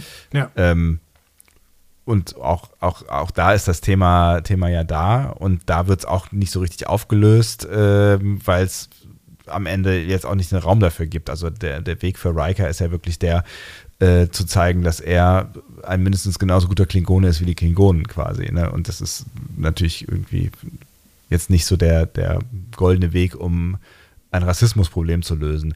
Und das finde ich an der Folge schade, weil sie dann die Gelegenheit gehabt hätten, was, äh, was zu sagen zu. Und das haben sie nicht getan. Ansonsten bin ich irgendwie sehr gerne unterwegs gewesen mit der Folge. Ich weiß gar nicht genau, woran es am Ende liegt, weil das ist ja eigentlich keine total, total brillante, total spannende, total diepe Folge, aber irgendwie, ich, ich bin sehr gerne mit ihr unterwegs gewesen. Es ist vielleicht jetzt auch nicht eine meiner totalen Lieblingsfolgen, aber ich kann Michael gut verstehen, warum er sie, also ich kann, ich kann es gut nachvollziehen, warum er sie vorgeschlagen hat. Ich kann dieses Absolut. Eskapismus, äh, diesen Eskapismus-Moment auf verschiedensten Ebenen ähm, gut nachvollziehen. Und ich war gerne unterwegs, diese 45 Minuten auf DS9. Ähm, auch wenn ich nach wie vor sage, hier haben sie eine, eine Chance äh, vertan, ähm, Ja. ein, ein wichtiges Thema besser aufzulösen. Aber ähm, mit den Figuren war ich sehr gerne unterwegs. Aber das ist ja total spannend, was, um da nochmal drauf zurückzukommen, was du eben gesagt hast. Wir sind ja immer noch im, äh, im Lernen, was Star Trek eigentlich ist und wie Star Trek eigentlich ist. Ne? Und wir bleiben ja da offen in diesem Lernprozess. Und ähm, wenn wir jetzt sehen, in Discovery, erste Staffel, werden die Klingonen hart rassistisch gezeichnet. Ja. Ne? Äh, das haben wir auch immer wieder thematisiert. Hier sehen wir den Rassismus auch nochmal in Reinkultur und eine für uns unzulängliche Auflösung dieses Rassismus. Ja. Und wir können jetzt einfach mal beobachten, wie das denn in anderen äh, Klingonen-Episoden ist. Denn wir werden ja wahrscheinlich über den Verlauf der nächsten Jahrzehnte dieses Podcasts noch ein paar von diesen Klingonen-Folgen besprechen Wenn können. nicht Jahrhunderte, mein Freund. Wenn nicht Wenn Jahrhunderte. nicht Jahrhunderte. Ja. Curzon. Ja. Also das, das, ich, ich finde es tatsächlich spannend, weil ähm, irgendwie, vielleicht ist das auch, auch ein, äh, auch ein Zeitgeist-Ding, dass, dass wir jetzt sensibler sind mit solchen Fragestellungen oder jetzt auch, ne, das ist ja auch so ein bisschen ähm, mit, mit dem Thema Sexismus, dass jetzt halt irgendwie Dinge, die, die, die früher funktioniert haben, noch irgendwie oder wo du nicht so drüber nachgedacht hast, jetzt irgendwie nicht, nicht passen oder, oder wo, wo man denkt, so, ja, das kann man doch nicht zeigen oder das kann man so nicht sagen oder so. Vielleicht passiert das mit, mit Rassismus jetzt gerade auch mehr, aber ähm, mir, ist, mir ist schon klar, dass, äh, dass, dass die Klingonen irgendwie eine, eine Sonderstellung einnehmen, was irgendwie ihr Weltbild angeht, aber für mich haben sie, für mich war es dann halt irgendwie früher eher so die Challenge, weißt du? Also ist so, okay, jetzt kommt diese Hardcore-Klingonin oder jetzt sind da die Hardcore-Klingonen, mit denen sich Reika durchsetzen äh, oder wo sich Reika durchsetzen muss oder so. Ähm, und dann ist es halt irgendwie so diese Challenge zu beweisen, so, hey, ich bin auch irgendwie ein cooler Dude, ich bin würdig in eure Kultur und so. Aber das ist ja eigentlich totaler Bullshit, so, ne? Das, das ist ja, Ja. Es ist, das, das, diese, diese ganze Sicht ist ja totaler Bullshit. Ja, ja, es ist, es ist vor allen Dingen die Aufgabe der eigenen, eigenen Kultur. Ne? Und das Ja. ist das, was mich so stört und was dich offensichtlich auch so stört. Ja. Und da würde ich, würde ich mich halt eher, keine Ahnung, da würde ich versuchen, ja, jetzt ist wieder Außenperspektive und ich weiß nicht, ob das wirklich so ein gutes, guter Vergleich ist, äh, Ver Vergleich, Vergleich ist, aber ich würde es äh, so mit New York, mit dem New York-Style versuchen. So, mit, ne, mit einer multikulturellen äh, Gesellschaft, in der dann halt aber alle ihre Kulturlandschaft mit einbeziehen. Also keine Ahnung, die New Yorker feiern, feiern St. Patrick's Day wegen den irischen Einwanderern und die feiern das chinesische Neujahr, Neujahrsfest in Chinatown. So, und das ist halt, das ist halt das, was irgendwie, also du darfst deine kulturelle Identität auch in der Multikulturalität behalten. Das ist kein Problem. So Ja. Wenn du die andere Kultur auch anerkennen, anerkennen kannst. Ja, darum geht's Deswegen ja. finde ich Ja. auch diesen, die, es, ist, es ist Quatsch in einer multikulturellen Gesellschaft zu sagen, wir schaffen jetzt einen Einheitsbrei. Darum geht es nicht. Es geht, es geht darum, dass jeder seine Kultur äh, behalten darf, aber gleichzeitig eben eine hohe Toleranz gegenüber anderen Kulturen, wenn sie auf dem Boden der, äh, der, des, der Grundset Grundgesetze bzw. der Menschenrechte steht, äh, dass, diese, dass diese, äh, dieser Respekt vor anderen Kulturen eben behalten werden kann. Ja, und, und es ist ja eh Quatsch, irgendwie Kulturen gleich zu bügeln, weil ich meine, Menschen sind ja auch unterschiedlich und eine Kultur ist ja eigentlich nichts anderes als ein Interesse mit Tradition. So. Ja. Und äh, ja, wir haben auch das Interesse für Star Trek und es wäre ja schade, wenn wir in irgendeiner äh, Version unseres Seins deswegen ausgegrenzt werden würden. So, Ja. ne?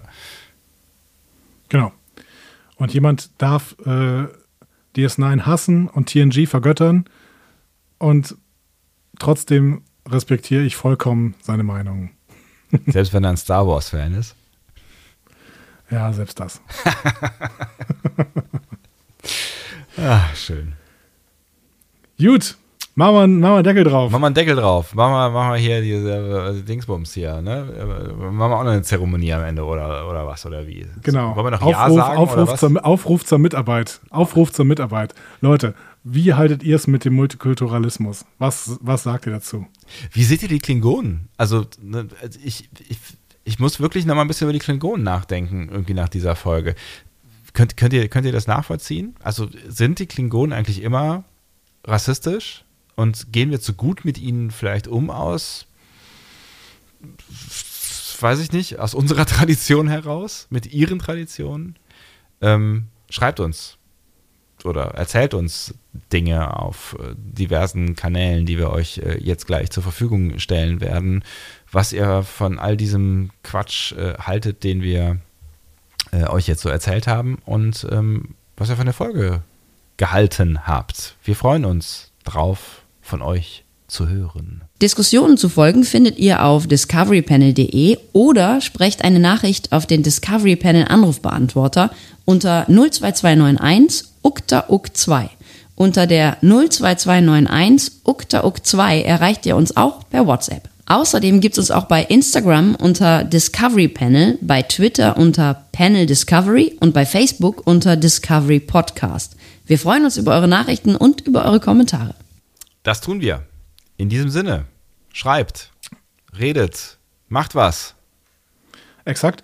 Und denkt bitte daran, nächste Woche, Folge 200. Wir nehmen, wir nehmen immer noch Spracheinsendungen an die 02201 Okta 2 an. Liebe Grüße, äh, die wir dann ähm, abspielen können. Äh, es, sind schon, es sind schon einige sehr schöne Sachen eingegangen, Ja. äh, über die wir uns sehr, sehr freuen. Ja. Aber vielleicht wird es noch ein bisschen mehr. Ja. Und ähm, ich hoffe, dass wir dann nächste Woche eine wunderschöne Folge haben werden. Äh, tendenziell wieder live, ne, Sebastian? Ja, ich kann, können mir das auch vorstellen. Wir müssen vielleicht noch einen Termin finden, aber das wird, wird sich machen lassen, würde ich vermuten. Und ähm, dann äh, hören wir uns wieder. Das wird schön. Exakt.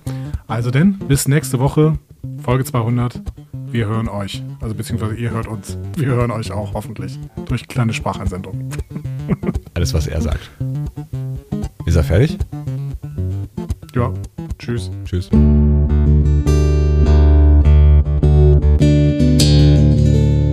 Mehr Star Trek Podcasts findet ihr auf discoverypanel.de. Discovery Panel. Discover Star Trek.